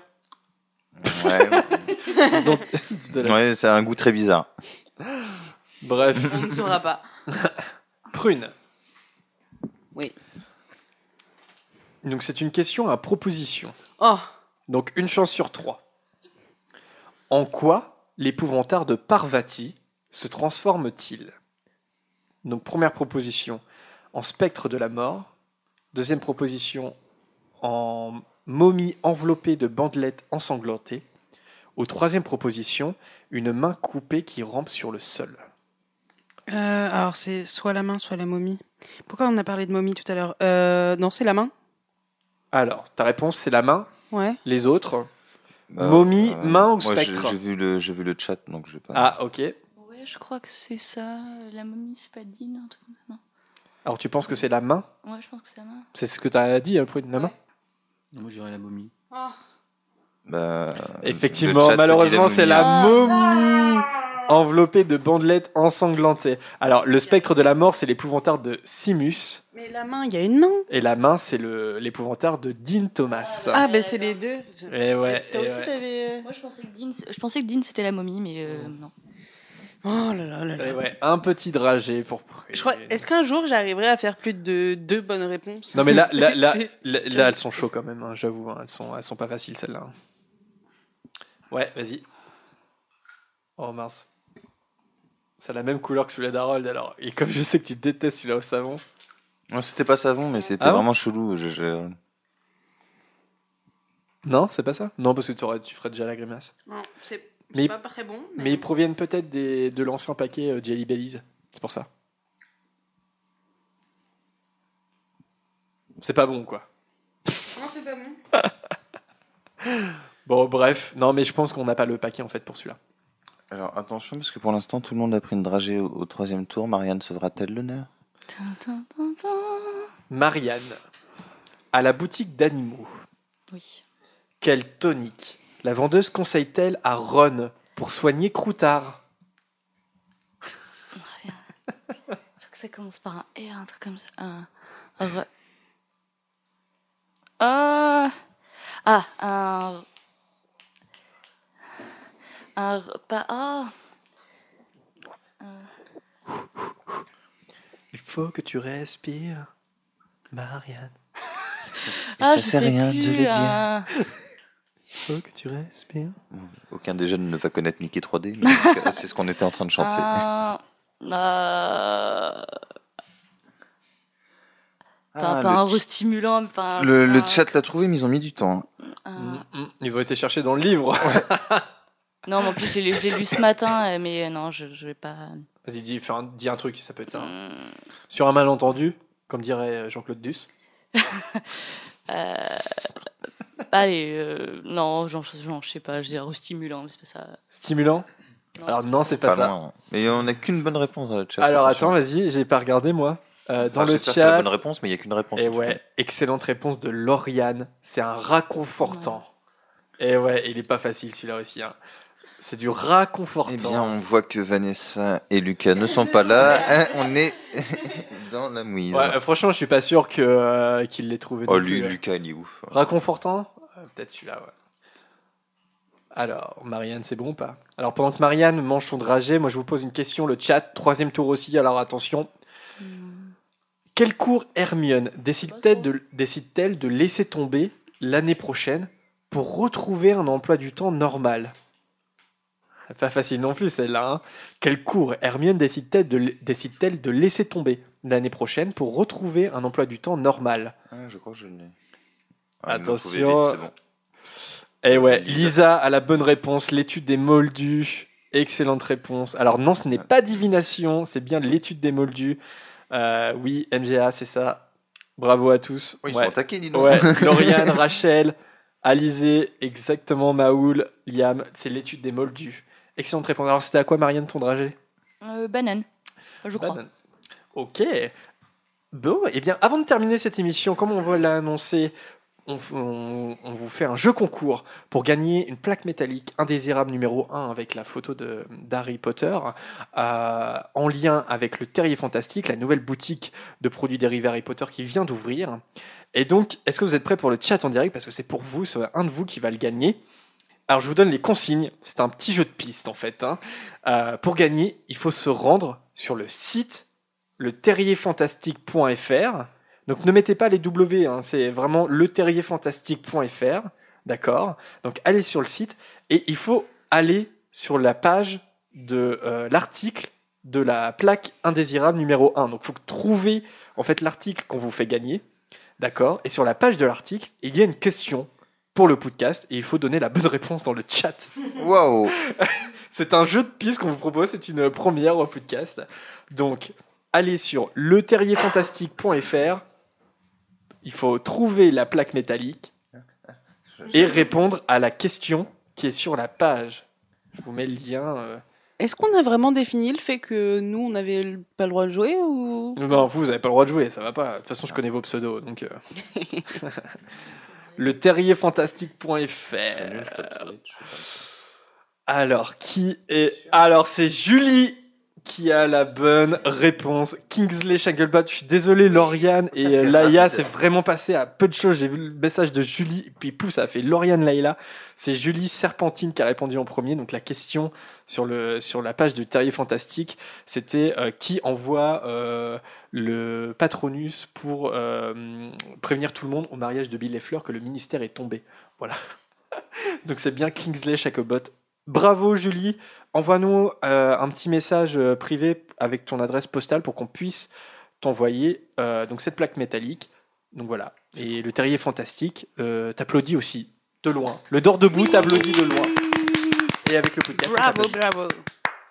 Bon, et bien les amis, je crois que ça fait quasiment deux heures et demie d'émission. non, un peu moins, je crois, un peu moins. Euh, on Bah, a commencé à si, si, si, 15h30, hein. euh, ça Ah. fait même plus de 2h45 en fait. hein. Non, bah non, c'est pas possible, j'ai 2h50 de live. commencé. Bah, ok, bah oui, ouais. du coup. Ouais, mais comme il y a de la musique au début, je sais pas. Bref. Ah oui, par rapport à la musique, Ouais. En tout cas, euh, j'ai eu un petit souci d'enregistrement, donc j'espère que le podcast va arriver dans la soirée. Euh, on risque d'avoir du retard parce que j'ai eu un bug d'enregistrement. Rien de grave, mais qui va peut-être prendre du temps au mixage. De toute façon, je préviendrai sur les réseaux sociaux s'il y a du retard. Bon, et bien merci euh, à vous. Bah, merci à vous. Merci. Merci. Merci. Merci à tout le monde. Merci Anthony pour euh, ta première visite. J'espère que tu as apprécié. plaisir. Et bienvenue Ouais. parmi nous. Et bienvenue, bienvenue Anthony. J'avais hâte. T'avais hâte Et donc, euh, alors, je pense qu'on fera un spécial Coupe de Feu, mais est-ce qu'on le fera dans une seule émission? Là, ça va être compliqué. Ouais. Déjà que là, ça fait une grosse, grosse émission. La Coupe de Feu, euh, ça va être compliqué quand même, vu le nombre de chapitres. Bah ou sinon, tu faudrait que tu fasses une sélection de chapitres en zappant des petits trucs un peu moins importants, peut-être de ou, ou alors chaque euh, chroniqueur vient avec euh, deux trois chapitres préférés. Et puis Bah, c'est on les vous mêmes, dira, tant de pis. toute euh, façon. Il y a peut-être un petit truc à trouver comme ça. Ouais, ouais carrément. En tout cas, eh bien, merci à tous les auditeurs en direct, c'était encore super chouette. À tous ceux qui nous écoutent en podcast euh, par la suite, Salut à tous. N'hésitez pas à nous envoyer des messages pour qu'on vous cite à l'antenne dans le courrier des auditeurs. Il y a plusieurs façons de le faire, soit sur notre Facebook, soit sur notre Twitter, soit euh, directement sur notre site internet podcast.com. On a une boîte mail, euh, vous allez trouver dans l'onglet contact notre euh, boîte mail. Euh, c'est toujours un plaisir de vous lire. Et Jér- euh, Jérémy, une petite adresse euh, pour toi, Théo The Ones, qui dit d'ailleurs, Jérémy, tout à l'heure, tu as dit Théo, tu as oublié que c'est moi qui vous ai donné des baguettes à Deauville? Point d'interrogation, point Bah d'interrogation, non, bah non. sourire. Non, non, euh, son prénom c'est Quentin, si je me souviens bien. Donc non, euh, Jérémy ne t'a pas oublié du tout. Non, non, mais j'appelle Théo parce que je lis Théo, mais je sais que c'est toi, non, t'inquiète pas. D'ailleurs, on a toujours nos baguettes, hein, nos super Oui, baguettes. On est, toujours merci, On les garde beaucoup. précieusement. Encore merci Théo. Euh, eh bien, on se quitte sur une musique de la bande originale, euh, comme d'habitude. Donc cette fois, ça sera du troisième film, logiquement. On vous l'a dit tout à l'heure, c'est A Window to the Past de John Williams. Euh, on se retrouve dans deux semaines pour un nouveau podcast. Euh, on vous fera voter le, le thème en sondage, comme d'habitude. Merci à tout le monde, c'était encore super chouette de faire vivre l'univers de J.K. Rowling. Et puis, bah, dans deux semaines, d'ici là, portez-vous bien et à bientôt. Ciao. Salut, salut. Salut, salut à tous. Salut.